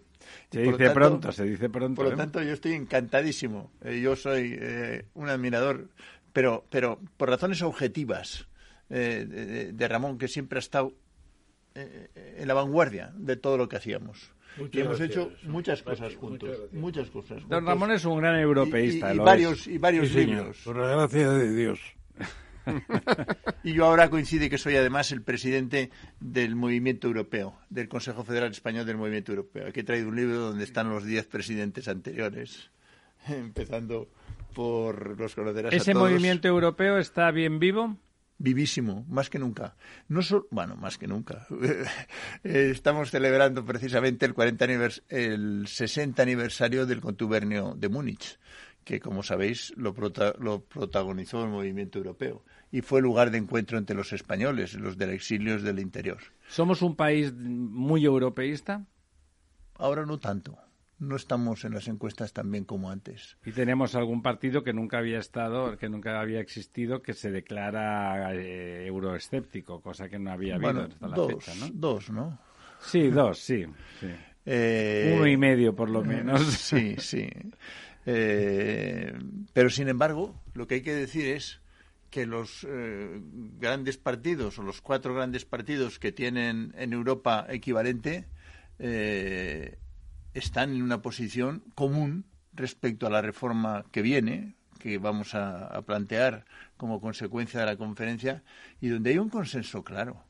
Eh, en, razón de, esos cuatro grandes partidos, para que no haya dudas. En Europa el primero es el Partido Popular, Partido Socialista, Liberales, Renew, eh, el de Macron, para que nos entendemos, y los verdes. Esos cuatro grandes partidos suponen el 70% casi del Parlamento Los Europeo. verdes también están por la labor. Sí. En la reforma, los que más. Eh, pero, pero lo que hay que resaltar es que hay un consenso muy claro. Y especialmente a partir de la invasión mm, De Ucrania. de Ucrania por parte de Rusia, de, de- de la invasión, de, de- la agresión, la como, agresión, como especialista sí, sí. que soy de la materia, de la agresión armada. ¿En qué, ¿En qué consiste la reforma que planteáis? Pues es fruto, quizás es mejor explicar un poco lo que es la conferencia. La, la- la conferencia eh, la convoca la presidenta de la comisión en el 19, recién tomada posesión, no, antes de tomar La posesión. señora von der Leyen. La señora von der Leyen, que por cierto viene a Madrid el, el viernes, ¿no? Este viernes, no el siguiente, invitado por, por la agencia EFE, precisamente para explicar los resultados de la conferencia. Por eso me alegra mucho que pueda eh, contar, por lo menos no- desde nuestro punto de vista. Y viene con la presidenta del Parlamento Europeo. Eres un heraldo de la gran noticia. Eh, yo lo que puedo decir es que hemos trabajado durante un año muy intensamente.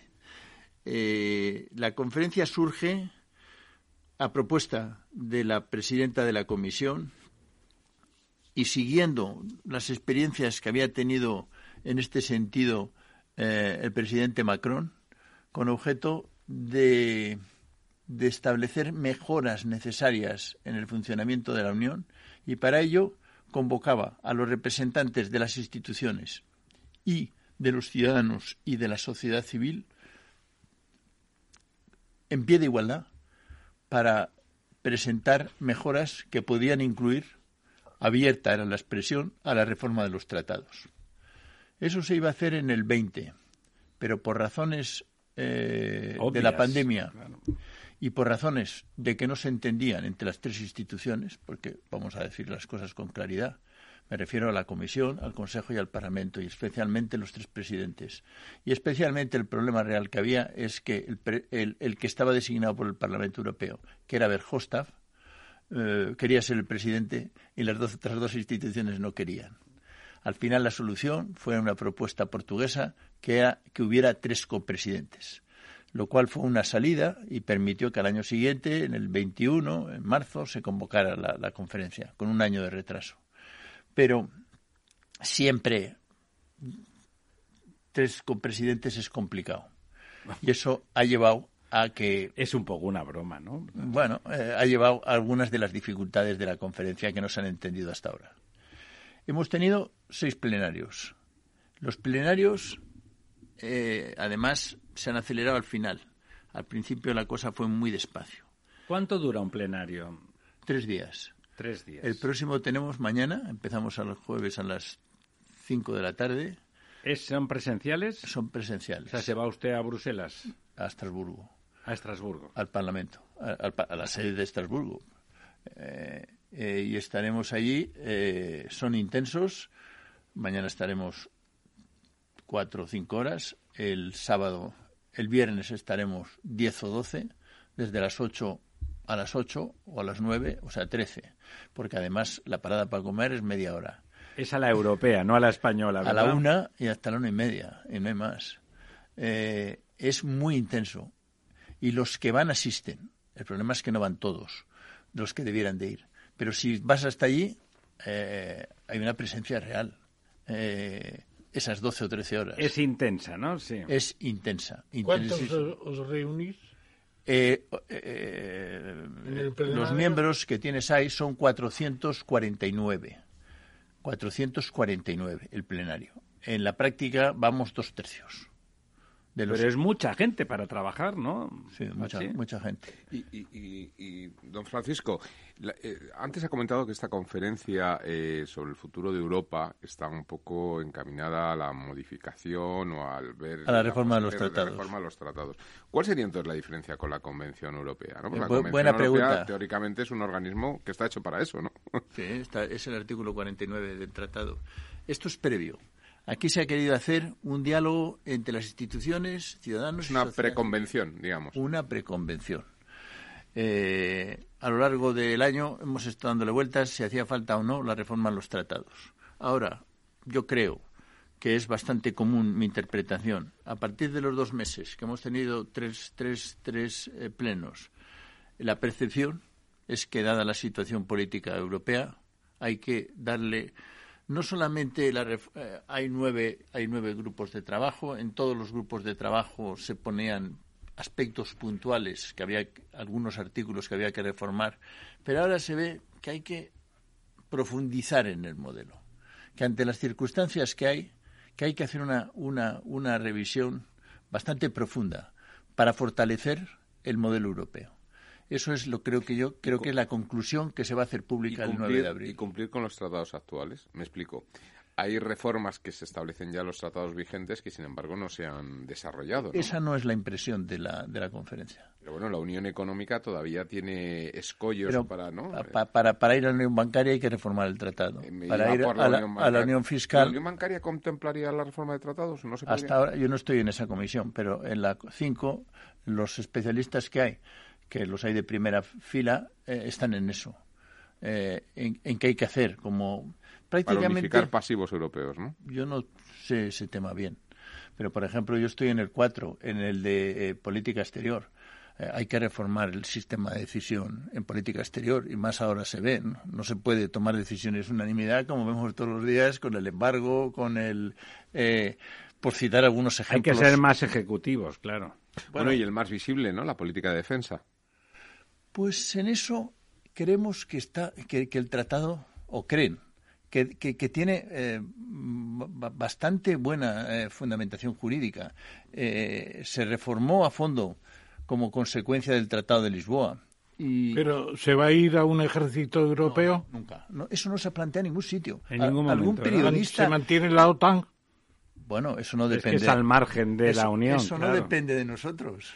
ese es otro tema. Don Francisco, esas reformas que están ustedes planteando, evidentemente la conferencia no es ejecutiva, no, no es vinculante, no. pero usted transmite optimismo con respecto a que se vayan a llevar, que van a llevarse adelante en los órganos ejecutivos de la Unión. Yo creo que sí, y si precisamente vienen las dos presidentas a Madrid a contarlo, es porque están convencidas, me imagino. Nosotros vamos a estar este fin de semana, vamos a saber ya de verdad eh, cuáles son las conclusiones. ¿Usted en calidad de que está en... En, representación de la sociedad civil española, como presidente del Movimiento Europeo. Pero en el caso español, somos 19 los representantes. Y concretamente, para tener una idea de cómo se eligen, hay dos en representación del gobierno, que es el secretario de Estado y, otra persona que, que, pertenece secretario de Estado de, Unión Europea. De Unión Europea. Eh, otro funcionario que está en la Moncloa. Eh, hay cuatro representantes del Congreso. Mm, ¿Uno por partido o no? Uno por partido. Eh, ¿Qué partidos están representados? Pues está representados el Partido Popular, el Partido Socialista y después PNV y Podemos. Pero están compensados porque en el Parlamento Europeo creo que son 12 los que hay y pasa al revés. Hay eh, socialistas, creo que hay 7, del Partido Popular creo que son 5. No, no estoy diciendo bien las cuentas. ¿Separatistas catalanes hay? Eh, es un caso especial, el caso catalán.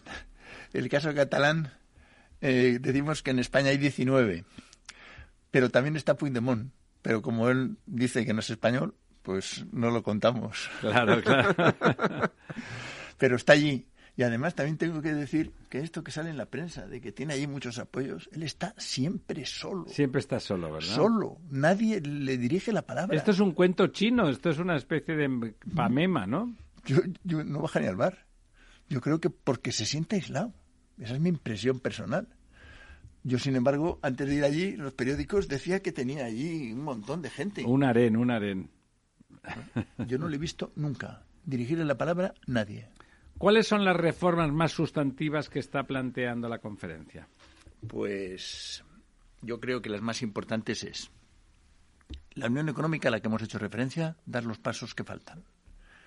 ¿Qué son cuáles? Eh, bancaria, básicamente, y, ¿no? Y, la unión fiscal. Y la unión fiscal también, esa sería descomunalmente importante, claro. Pero es que ahora la percepción que hay es que estamos en un mundo nuevo en el que o nos juntamos de verdad... O nos vamos a hacer puñetas. O frente, frente, a la agresión. Pero además, a mí lo que más me ha gustado, eso fue el domingo. Eh, el viernes, el sábado pasado. los cuatro portavoces de los grandes partidos dijeron bien claro lo mismo. Era Weber, el del Partido Popular, que además dijo, quiero manifestar con claridad y con solemnidad frente a las cosas que se están diciendo, que el Partido Popular quiere una reforma en profundidad a través de una Convención Europea. Lo dijo delante de 300 personas que estábamos ahí. No puedo comprender por qué los periódicos españoles no lo han sacado. Si lo han sacado los alemanes, los franceses, no había nadie, no había ningún periodista español. Tremendo, ninguno. tremendo. Delante. Eh, en los socialistas lo mismo. No fue Irache que presidía un grupo, Irache García, sino que fue, eh, no me sale el nombre, un- la, la- la que era vicepresidenta, que era una alemana. Eh, lo mismo podemos decir, desde luego, Verhofstadt como liberal. Y Todos hicieron profesión de fe de la necesidad de reforma, claro, ¿no? que estamos Perdona por la pregunta. ¿Hostaf se mantiene tan vital como siempre? Casi- es belga, ¿verdad? casi como tú. Me lo presentó un día Aznar y me causó una impresión extraordinaria. extraordinaria. Es el más federalista de todos, es liberal, eh, está en el, en el grupo de, de Macron, parece que tiene algunas diferencias con él. ¿Quién es el presidente, no? Sobre Bueno, todo. de momento, de momento es belga. visión federal, No, ¿no? Aquí, eh, por- por- es difícil hablar así, eh, pero bueno, él tiene un gran protagonismo. Nosotros, nosotros le hemos traído hace 15 días a España, que le querían traer, nosotros conseguimos traerlo, me refiero al movimiento europeo. sí. Estuvo, el Congreso de los Diputados se enteró que llevaban detrás de él y, y tuvo una comparecencia eh, en el Congreso de los Diputados. ¿Estuvo en la Fundación Carolina? No. No. Estuvo solo con nosotros en un acto que hicimos en la Complutense importante, en el Paraninfo, y estuvo en el, eh, en el foro este de eh, Nueva economía. Nueva. Economía. Pero no fue al Parlamento a decir eh, Sí, cualquier sí, cosita. al Congreso, Sí, ¿no? al Congreso de los fue, ¿no? Diputados. Pero fue de nuestra mano. Ajá. Eh, al Congreso de los Diputados. Estuvo allí dos horas ¿Les gustó? en una ponencia. Yo supongo que sí. Yo supongo que sí. Y Bueno, le- tienes experiencia. El feeling que había ahí era de expectación de la era de expectación. Digo que en este país somos tan poco liberales que... No, no, yo, yo creo que en este país el problema que hay, porque los que los españoles que estamos allí no ha habido ninguna discusión ni ningún problema de los 19. Ya he dicho bien claro que, el, que el 20 no, no se reúne con Sí. nosotros. Mañana mismo tenemos una recepción en la embajada. eh, es en la embajada en Estrasburgo, en, en la del Consejo de Europa, pero nos invita el secretario de Estado. Y yo creo que hay un entendimiento. Yo no creo que hay diferencias importantes en España respecto al tema de la reforma en profundidad. de ¿Podemos Unión. estar de acuerdo también con esa reforma? Podemos, sí, podemos decir que sí, que las dos personas que hay de Podemos son del sector, diríamos, proeuropeo, Moderado. moderado. Sector Yolanda. No, Yolanda No, es comunista, no, no, es no, no necesariamente. No, es de Son- Podemos también. Son dos personas mm, muy pragmáticas. A ver si me acuerdo los nombres. Eh, no he venido con esos No te datos. preocupes, nosotros tampoco Eh, los conoceremos, seguro. Eh, eh, pero mm, yo tengo una impresión mm, positiva de que son pragmáticas. ¿Vox está representado? Vox está representado en el Parlamento Europeo.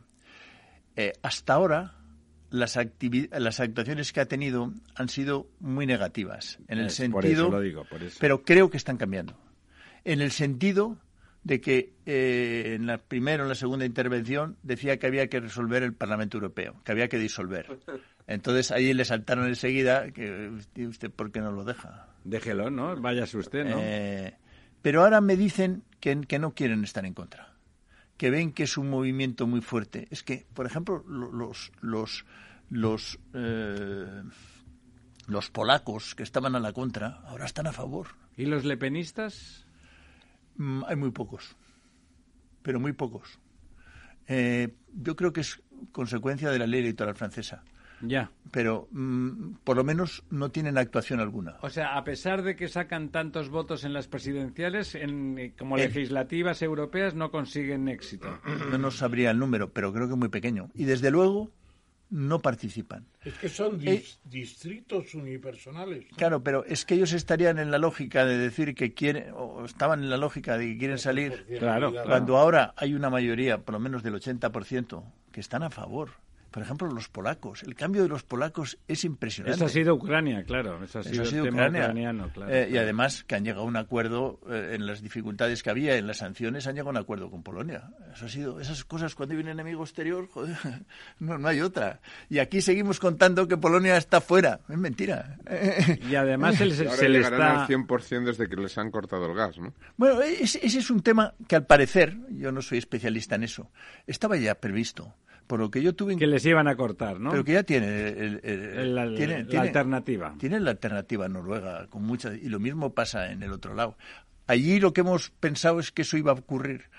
Vamos a ver, lo que nosotros, lo que yo conozco es que eh, la Unión Europea les va a embargar 100%, por lo menos la mitad el 1 de agosto, tanto petróleo como... Sí, directamente, ¿no? Eso es lo que a nosotros nos han informado. Eh, en ese sentido, incluso estuvo Borrell contándolo, de primera. En ese sentido, eh, estos han hecho un gesto para hacer como que hacen algo, pero que tiene un efecto negativo. Al revés, produce más solidaridad. Les, van, a, dar a estos dos todos todo el gas que queramos. La agresión ha producido una cohesión que no estaba prevista. El que Borrell, ¿qué percepción tienen el resto de...? Buena, mejorable. Hace un año era mala, porque os acordáis del viaje a Rusia y que un grupo de diputados del norte eh, pidió la dimisión de él. Pero, sin embargo, en la medida en que fueron solo, no recuerdo las cifras, 60, 70, pero votaron a favor de él 300, consiguieron consolidarlo. Claro, al provocar la votación lo consolidaron. Y ahora su actuación en el tema ruso muy positiva. Está gustando, ¿no? Eh, está gustando una barbaridad. En España pasa sin, luz y sombras. Sí, él como es un hombre apasionado, supongo que en esas Pero tiene el apoyo de los cuatro grandes fuerzas políticas. Eso es lo que hay que decir. Pero además con, con él habló allí, le dieron cinco minutos, se habló treinta y cinco y nadie se atrevió. nadie dijo ni pío. Al revés, los aplausos fueron tremendos. Habló justo después de que invitaron a dos mujeres, una diputada de la derecha eh, de Ucrania y otra una profesora contaron su experiencia en la tragedia que tienen allí. Claro, claro, Aquello fue una cohesión completa, completa. Daba igual la ideología de, los mm, políticos que estaban ahí. Pero todo eso no se ha reflejado en nuestros medios. Ha habido una verdadera emoción y gente que era, que era, yo recuerdo un austriaco, que era bastante duro, que debe ser de algún grupo de extrema derecha. Se ha callado. Sí, sí, son, y son pro-Putin en general, ¿no? Se han callado. Se han callado, ¿no? ¿Cuándo presentáis el informe final de la pues, comisión? Las conclusiones oficiales las presentarán el 9, en, hacemos un acto en Estrasburgo otra vez, el 9, el Día de Europa. ¿Os disolvéis? Yo creo que es lógico que sí. Y en España, eh, vosotros, me imagino que les presentaréis esas conclusiones a posteriori. Eh, ya, por mí cuanto antes. Nosotros vamos a hacer un, un acto de momento mm, telemático el día 5. El día 5 de este mes a las 7 con algunos de los diputados que van a estar allí. ¿Y está prevista la convención después? Eh, eso es lo que creo, yo creo que sí. Que precisamente la conclusión y lo que van a contar aquí eh, las dos presidentas, yo creo que es que se convoca la convención. Pero tardará, tardará una temporada. Yo espero que no. ¿No mantenéis un retén Vamos a ver. de seguimiento? No, que yo sepa no. Eh, la impresión que tenemos es que hay una oportunidad y una necesidad. Las cosas se presentan cuando se presentan. Nadie pensaba que esto iba a evolucionar de esta manera. Ahora hay que, hay que aprovechar esa oportunidad. El calendario que yo tengo en la cabeza, que creo que es el que va a ocurrir, el 9 presenta las conclusiones. Presenta las conclusiones de la conferencia, donde va a haber un montón de, propuestas, unas reformas de políticas, otras reformas de instituciones, otras reformas de tratados. un listado auténtico de, propuestas, sí. Y después una general de decir, o bien a través del sistema simplificado para reformar todo esto, o bien convocar una convención se da la circunstancia de que el Parlamento Europeo ha hecho un informe de iniciativa para pedir al Consejo la convocatoria de la Convención. Creo que van a ser casi al mismo tiempo las dos propuestas. Y además, la convocatoria del artículo 49, si lo leéis, veréis que solo en el Consejo por mayoría simple. De tal forma que aunque había un grupo de 12 que se oponía, pues somos 27. Eh, yo creo que los... Artículo 49 del Tratado de Lisboa. Del Tratado de Unión Europea. 49.3. ¿Funcionamiento de la Unión o el de la Unión? El de la Unión. Artículo 49. Y verás que es, el Parlamento puede proponer por mayoría simple. Luego esto creo que sale. De tal manera, mi impresión, que el, eh, en el Consejo del 23 y 24, me parece que es de junio, que es el, el segundo de presidencia francesa, se va a hacer una convocatoria oficial. Que además a, a Macron le, le Sí. parecerá importante hacer Bueno. esa propuesta desde Francia, claro. Eso es. Pues una propuesta muy, muy importante. Importantísima. O sea, no somos conscientes en España de que se está gestando Un la cambio. gran transformación de la Unión Europea hacia una unión mucho más fuerte políticamente, ¿no? Yo creo ¿Quién, que es quién sucede a Francia? La República Checa. ¿Y España cuándo viene? No, es la República Checa, ¿qué te parece como, como A mí gestor? personalmente me parece bien, pero, No, no, ya el país ya nos cae simpáticos a todos. pero, Pero, la- eh, pero hay dudas. Ya, Y después viene Suecia, que tampoco, tampoco son entusiastas. claro. Pero yo creo que, que, que por Está eso cambiando. quieren coger la breada. Y luego toca España, que es en el segundo semestre del, 20 del 23. Eso es- ese es el calendario. Mi impresión es, o se hacen unas reformas rápidas a través del artículo 49, pero el 2, el 48, que es el que establece un procedimiento rápido de una conferencia intergubernamental, ya, o una convención que espero que sea rápida. Porque el objetivo es que esas reformas, por ejemplo, una reforma que está consensuada, la de la- eh, las dobles listas, es decir, una lista, las que tenemos hasta ahora en las elecciones, en las elecciones y una lista europea, que al final han llegado a un acuerdo de 34. Eso suena un poco difícil de entender, pero es la la- el hecho de que cada uno no va a votar solo a los suyos, va a votar a los candidatos europeos en cada una de las listas. Ajá. Eso está consensuado ya. Eso lo van a sacar para las elecciones siguientes. Y hay muchas medidas que ya están consensuadas. Que se- eh, la idea es reformar, darle cohesión al proyecto europeo. Y lo importante es que los países principales están en ello. Yo diría hoy que casi todos, los principales y los no principales.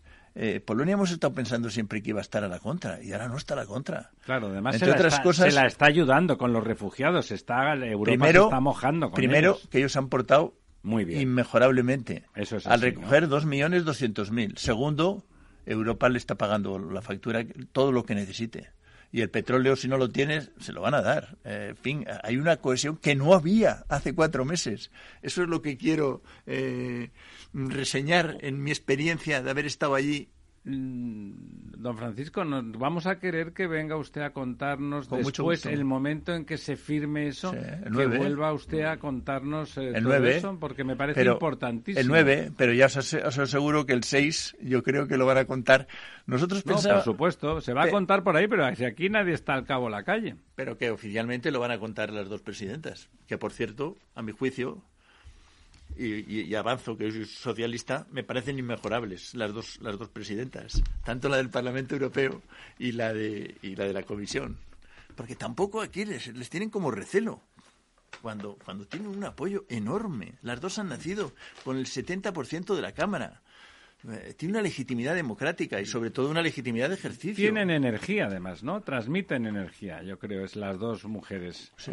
La presidenta de la comisión tiene siete hijos. Sí. ¿Y la del Parlamento cuántos hijos? Eso hay que Cinco, hacerlo, ¿eh? Eso hay que Yo hacerlo, creo que- ¿eh? Yo creo que cinco. Pues parir, parir siete hijos o parir cinco hijos, Y eso es... mantenerse profesionalmente en primera línea. Pero ¿eh? en, la- en- en los medios de comunicación españoles yo no sé qué pasa, que tienen mala imagen las dos. Incluso en los medios de derechas, cuando son las dos ¿Sí? del Partido Popular. ¿Tienen, ¿Tienen mala imagen, sí? Yo creo que sí. No, seguro, yo no usted, sé lo sabe, usted lo sabe mejor, Yo- don Francisco. Yo creo que hay en todos los medios, pero hasta los- Como Jacques Delors, nadie. Una última, una desde última... luego. de- desde luego. Jacques Pero, Delors pero fue- puede haber sorpresas con los nuevos personajes que están surgiendo. No, es que, hombre, en una unión más fuerte, los personajes que se acercarán también serán otros, ¿no? Unión- A la, a la presidenta del Parlamento en España no la conoce nadie. Nadie, Debe ser la primera vez que viene. Y tiene una prensa en contra, absurda. Una última pregunta. ¿Está cambiando la percepción y la relación de la Unión y de las eh, y de los políticos en activo en la Unión con relación al Reino Unido con la crisis de Ucrania?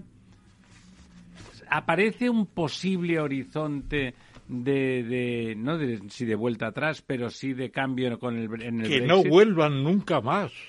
Dicha, aparte de la opinión del, del profesor, ¿qué Vamos opina don Francisco? Yo creo que en el tema de política exterior estamos haciendo la misma. Eh, en la práctica. Están siendo leales, ¿no? Realmente. Estamos haciendo lo mismo. Lo que pasa es que él necesita, por problemas internos, de tener un protagonismo que no le corresponde. Y que lo toma, ¿verdad? Y que lo toma porque le, le va a salvar la situación de, de- de Ucrania. Pero en cuanto a los grandes temas, hay una gran confluencia en la política exterior. Y en cuanto a, a la salida, pues está claro que, que- han perdido una barbaridad. Y que en algún momento tendrán que plantear la vuelta. Sí, yo que parece que lo, Lo que- tienen claro, ¿no? Que está, que lo- la percepción en Europa es la misma que tengo yo de que los ingleses, sea, los sí. británicos ya saben, con perdón, que la han cagado. Sí, yo esa impresión tengo. Si tú estás ahí cerca, ¿no? O sea, ¿qué Sí. tal? Pero que, que no llevan políticas distintas y que, por ejemplo, en política exterior cooperan eh, Absolutamente, lealmente. Incluso en defensa. Bueno, que es muy importante porque ellos en defensa son una potencia. en defensa, estando fuera, por ejemplo, de e- ellos quieren buscar una fórmula de colaboración especial con el con el Strategic Compass. Pues me parece. No, no, no están a la contra. No, no, no, no. ¿Y eso a los europeos les parece bien? A Sí. los- Hay, Sí. hay que echarles un salvavidas. No, y aparte, A- algún, en alguno- defensa son una potencia, eso es así, ¿no? En defensa son de lo más Sí. potente de... Sí, lo que pasa es que en relación a la defensa, eh, en relación al problema de defensa, Europa tiene una alianza defensiva, el artículo 42.7, pero que es insuficiente para el tema de Rusia. Está claro. Eso tiene que ser la OTAN. Todos los demás temas, pues podremos resolverlos con nuestras capacidades. Eso es la conclusión que llego yo después de darle muchas vueltas Yo creo que esa es la conclusión. y de hablar con mucha gente. Pues don Francisco, esperamos, lo digo sinceramente, le convocaremos el miércoles inmediato a que se cierre ese asunto. Además, lo, lo esperaremos con mucha ilusión porque realmente transmite usted el entusiasmo de- y el convencimiento y como no es usted una criatura eh, advenediza, nos parece que seguramente estamos en el albur ¿Me de una permite que nueva- diga una frase? De una nueva época, por supuesto, de una época en Arthur la Unión Lewis, Europea. Arthur Lewis, el único premio Nobel de raza negra que ha habido, de Ghana precisamente, tiene un libro muy importante sobre el desarrollo económico. Y decía, el entusiasmo es el comburente del desarrollo. Sin entusiasmo, el combustible, quiere comburente. decir. El comburente es el oxígeno. Ajá. Es indispensable para el desarrollo, el el entusiasmo. Pues yo ese entusiasmo lo aprendió de ti en relación al tema europeo. Muchas gracias. No esperaba de menos de un discípulo tan privilegiado. Ya saben que entusiasmos es el contacto con los dioses, o sea que algo bueno debe de haber ahí. Don Francisco, le esperamos después del 5. Pues con mucho gusto. La verdad desnuda con Ramiro Aurín. ¿Te imaginas un programa de radio donde el talento es protagonista? Lo tienes en Capital Radio. Humanos en la oficina. El programa más humano y divertido creado por el galardonado speaker internacional Miguel Ángel Pérez Laguna. Todos los viernes a la una de la tarde.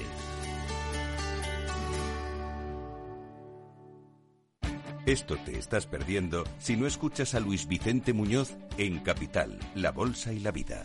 Clemente Fernández, expresidente de Amper y encabeza a los minoristas de Abengoa. Al no haber posibilidad de crédito fijo, pues yo creo que habrá que acudir ya a la SEPI, ¿no? Un rescate de, de SEPI. No te confundas. Capital, La Bolsa y la Vida con Luis Vicente Muñoz. El original. La verdad desnuda. Ramiro Aurín. Capital Radio.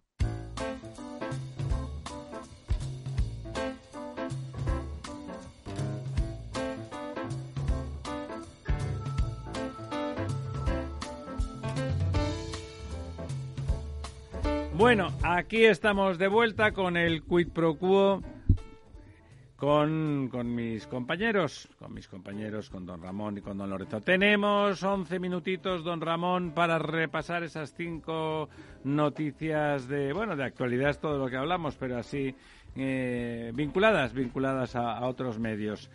Lo comentaba usted al principio, no, al final no lo hemos sacado adelante, el tema de que nos han aprobado el plan ibérico porque era de España y Portugal, no solo era español, para rebajar eh, el gas como factor desencadenante de las tarifas marginalista parece que nos lo han puesto en 50 euros en lugar de en 30. Bueno, sigue Sí, siendo señor. mucho más barato que, que lo que había. ¿Qué le parece a usted eso? Pues mire, es importante, yo creo, eh, la idea de la isla energética que constituye la península ibérica, el MIBEL, que es el mercado de, de España y Portugal, ha triunfado. Bueno, pues está muy bien que por un año se nos acepte el experimento y se ponga en 50 euros eh, el precio. eh, que- Como el- que- como que- el gas que- era el que marcaba el estaba tope. anteriormente, pues en una media de 283. O sea, es una brutalidad. Bueno, pues está muy bien y vamos a ver cómo funciona el mecanismo. Bueno, parece, ya sabe usted, que además de la rebaja, luego en realidad la diferencia que hay que pagar a los productores gasistas, porque hay que pagarlo, Sí. nos lo Sí, van a repercutir en pagando el. Repercutirán, será un fondo público que tendremos que pagar entre todos, efectivamente. Pero bueno, seguramente a pesar de eso, como no afecta al resto de la energía, ese- esa bajada del máximo marginal será muy bueno. ¿Algún comentario al respecto? No, yo- simplemente Lo, lo que acaba de comentar el profesor, que, que, que al final lo tenemos que pagar todos. Lo Que- tenemos que pagar todos, pero yo no, creo, no, no sé si la Unión Europea tendrá que meter algún dinerillo también. Pues yo creo que no, don Ramón. Yo creo que sí. Yo creo que sí. Yo creo que no. Que es un experimento conjunto, ¿eh? No, hombre, no, Unión. de experimento conjunto nada. Yo creo que han marcado paquete en el sentido de, que sepa Bueno. que, que España tiene que pagar eso por su cuenta. Pero bueno, eso lo veremos, lo veremos. Eh, la segunda es una enhorabuena discutible. Enhorabuena por los 43 años del trasvase de Tajo Segura, un trasvase a la que se le está poniendo fecha de caducidad y que de forma razonable tendría que haber sido sustituido o por lo menos muy complementado por el trasvase del Ebro. Un trasvase del Ebro en desembocadura que era muy poco gravoso para el río, mientras que el del Tajo es en cabecera, don Ramón, y es un, es un trasvase Bueno, en bueno, cabecera, bueno, es bueno, más bueno, duro. bueno, bueno. Están siempre vacíos Mire, entre eh, Peñas y no Buen olvide Día. ¿eh? usted quién es el autor del artículo? Sí, lo Jaime veo, Lamo. don Jaime Lamo de Espinosa. sí, bueno, sí. él es un forofo del trasvase. El trasvase ha tenido un efecto en Levante formidable, No, en eh, Alicante eh, y Murcia. El efecto, sin duda, ha sido muy bueno, por supuesto, por supuesto. Se han cumplido los objetivos, es decir, la calidad de, y el aumento de los productos que se exportan es formidable. Y se quejan los castellano-manchegas que no tienen proyectos alternativos de regadío, salvo haberse cargado el acuífero 23, que lo profundizaron todo, que, que los kilovatios verdes ya no se pueden utilizar. Dicho eso, eh, dicho eso, hay un hay un pecado original en el trasvase Tajo Segura que no es el destino, que el destino, yo estoy de acuerdo con usted, como sabe, en que todo el Levante y particularmente la huerta murciana lo ha aprovechado gota a gota con una eficiencia y eficacia descomunal Impresionante. y fantástico, pero es verdad que es un pecado original el hecho de un trasvase tan importante hacerlo en cabecera porque ahí hay poco recurso hídrico. Bueno, Es- vino también una caída de las precipitaciones en esa zona.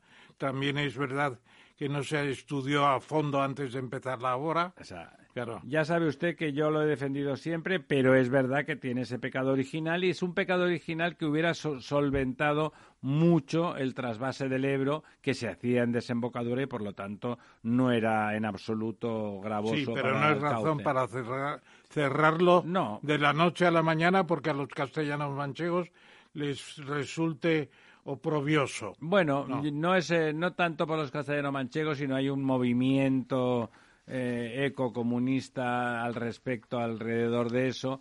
Lentamente se va a cerrar, eso no sé qué le parece menor duda. Desde luego ha de No, ser no, lentamente para que compensara. No podemos, no. podemos cerrar la economía murciana de esa manera. Totalmente claro no, se va a cerrar, se cerrará en parte. En parte.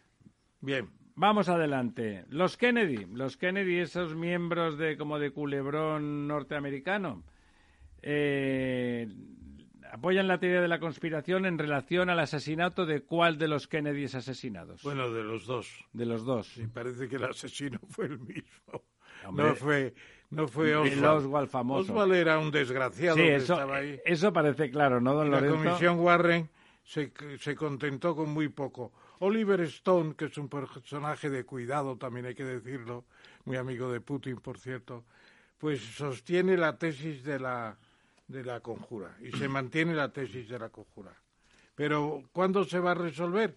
pues no se sabe. ¿Usted cree en la tesis de la conjura? ¿Es usted conspiranoico? A mí la película... No, no soy conspiranoico, pero en el caso del asesinato de Kennedy... Lo de igual no nos lo creemos ninguno. Hay, hay muchas sospechas, sí. Pasaba por ahí, ¿verdad? Pasaba no, y sobre todo por la época que se estaba viviendo en aquel entonces, ¿no? Estamos hablando de guerra de Vietnam. No, estaba claro que el complejo militar, industrial, militar, no, estaba dispuesto a cerrar la guerra del Vietnam. ¿Sabe usted cuál es el otro asesinato que no está descubierto después de tanto tiempo? El del general Prim. que no se sabe si lo mataron los hacendados de Cuba, los señores del de la Casa de Orleans, los señores republicanos o el propio presidente del gobierno Serrano, que fue el que se lo cargó. Ya sabe usted aquello de los interrogatorios. Sí, lo confieso, yo maté a Prim, ¿no? Realmente. Sí, a Calvo, y a Calvo Sotelo, pero de Calvo Sotelo sí se sabe. El Sáhara vuelve al Congreso. Sí, porque es inevitable. No se puede eh, vender el Sáhara, como se hizo el año 75 como un cortijo, se entregó a Marruecos. No, no, ni se vendió, don, don Ramón. Si se, hubiera vendido, como si se hubiera vendido como Alaska hicieron con los rusos con Entonces Estados Unidos, nos garantizaron que podríamos pescar todo el tiempo que lo que quisiéramos en, en el banco. ¿Quién lo garantizaba? Nadie. El trilero de turno. Y ahora no garantizan ni Ceuta y Melilla ni pues garantizan por supuesto que no. Y además es romper un principio de las Naciones ¿Y qué, por qué va a volver al Parlamento y cómo? Pues seguramente con una declaración del señor Sánchez que estará llena de toda clase de sofismas y luego pues al final habrá una resolución en la que se plantee si se devuelve el caso a las Naciones Unidas y es posible que gane la moción, porque en, la, en el gobierno Frankenstein hay muchos partidarios del Polisario. Sí, sí, claro, todos los, toda la izquierda radical es, favorable, no sé si son progres o, radicalmente eh, reaccionarios, pero a favor del, Polisario están. Bueno, nuestro amigo Roch, antes hemos hablado del señor Roch, como le llaman en castellano, el señor Roch, eh, y Mercadona. ¿Cuál es la buena noticia? La buena noticia es que según los eh, precios y los libros, el valor de la, de la empresa es de 7.300 millones de euros. En cambio, si se considera la situación análoga de otras compañías y la relación del beneficio anual con el valor, eh, digamos, futuro en capital en bolsa, 13.500 millones. Sería el valor de venta, el de los 13.500. De venta, yo creo que sí, más 13.500 que 6.900. Bueno, 6.900 es el corte inglés y 7.300 que yo creo que es un valor bajo de Mercadona. ¿Cómo lo ve usted? Bueno, pues yo creo que, es una buena noticia. estamos hablando de un gran grupo de distribución español, en, eh, además en un país donde los grupos franceses habían... Y puntero, muy y que yo creo que está en una posición de, empezar a dar saltos más allá de nuestras fronteras, ¿no? A ver si tiene interés o no el señor Roche. Amigas, amigos, el mundo, el mundo avanza, que es una barbaridad y no siempre en el camino más correcto nos ha, el amigo Aldecoa nos ha, nos ha dejado llenos de ilusión saber si es verdad que Europa da un salto adelante y consolidamos cosas. Pues la política fiscal sería la política fiscal sería, una gran noticia y la unión bancaria. Eh, les esperamos, les esperamos para seguir desnudando la verdad el próximo miércoles si el mundo sigue vivo. Eh, don Lorenzo, don Ramón, Néstor, al otro lado del cristal. Muy buenas noches.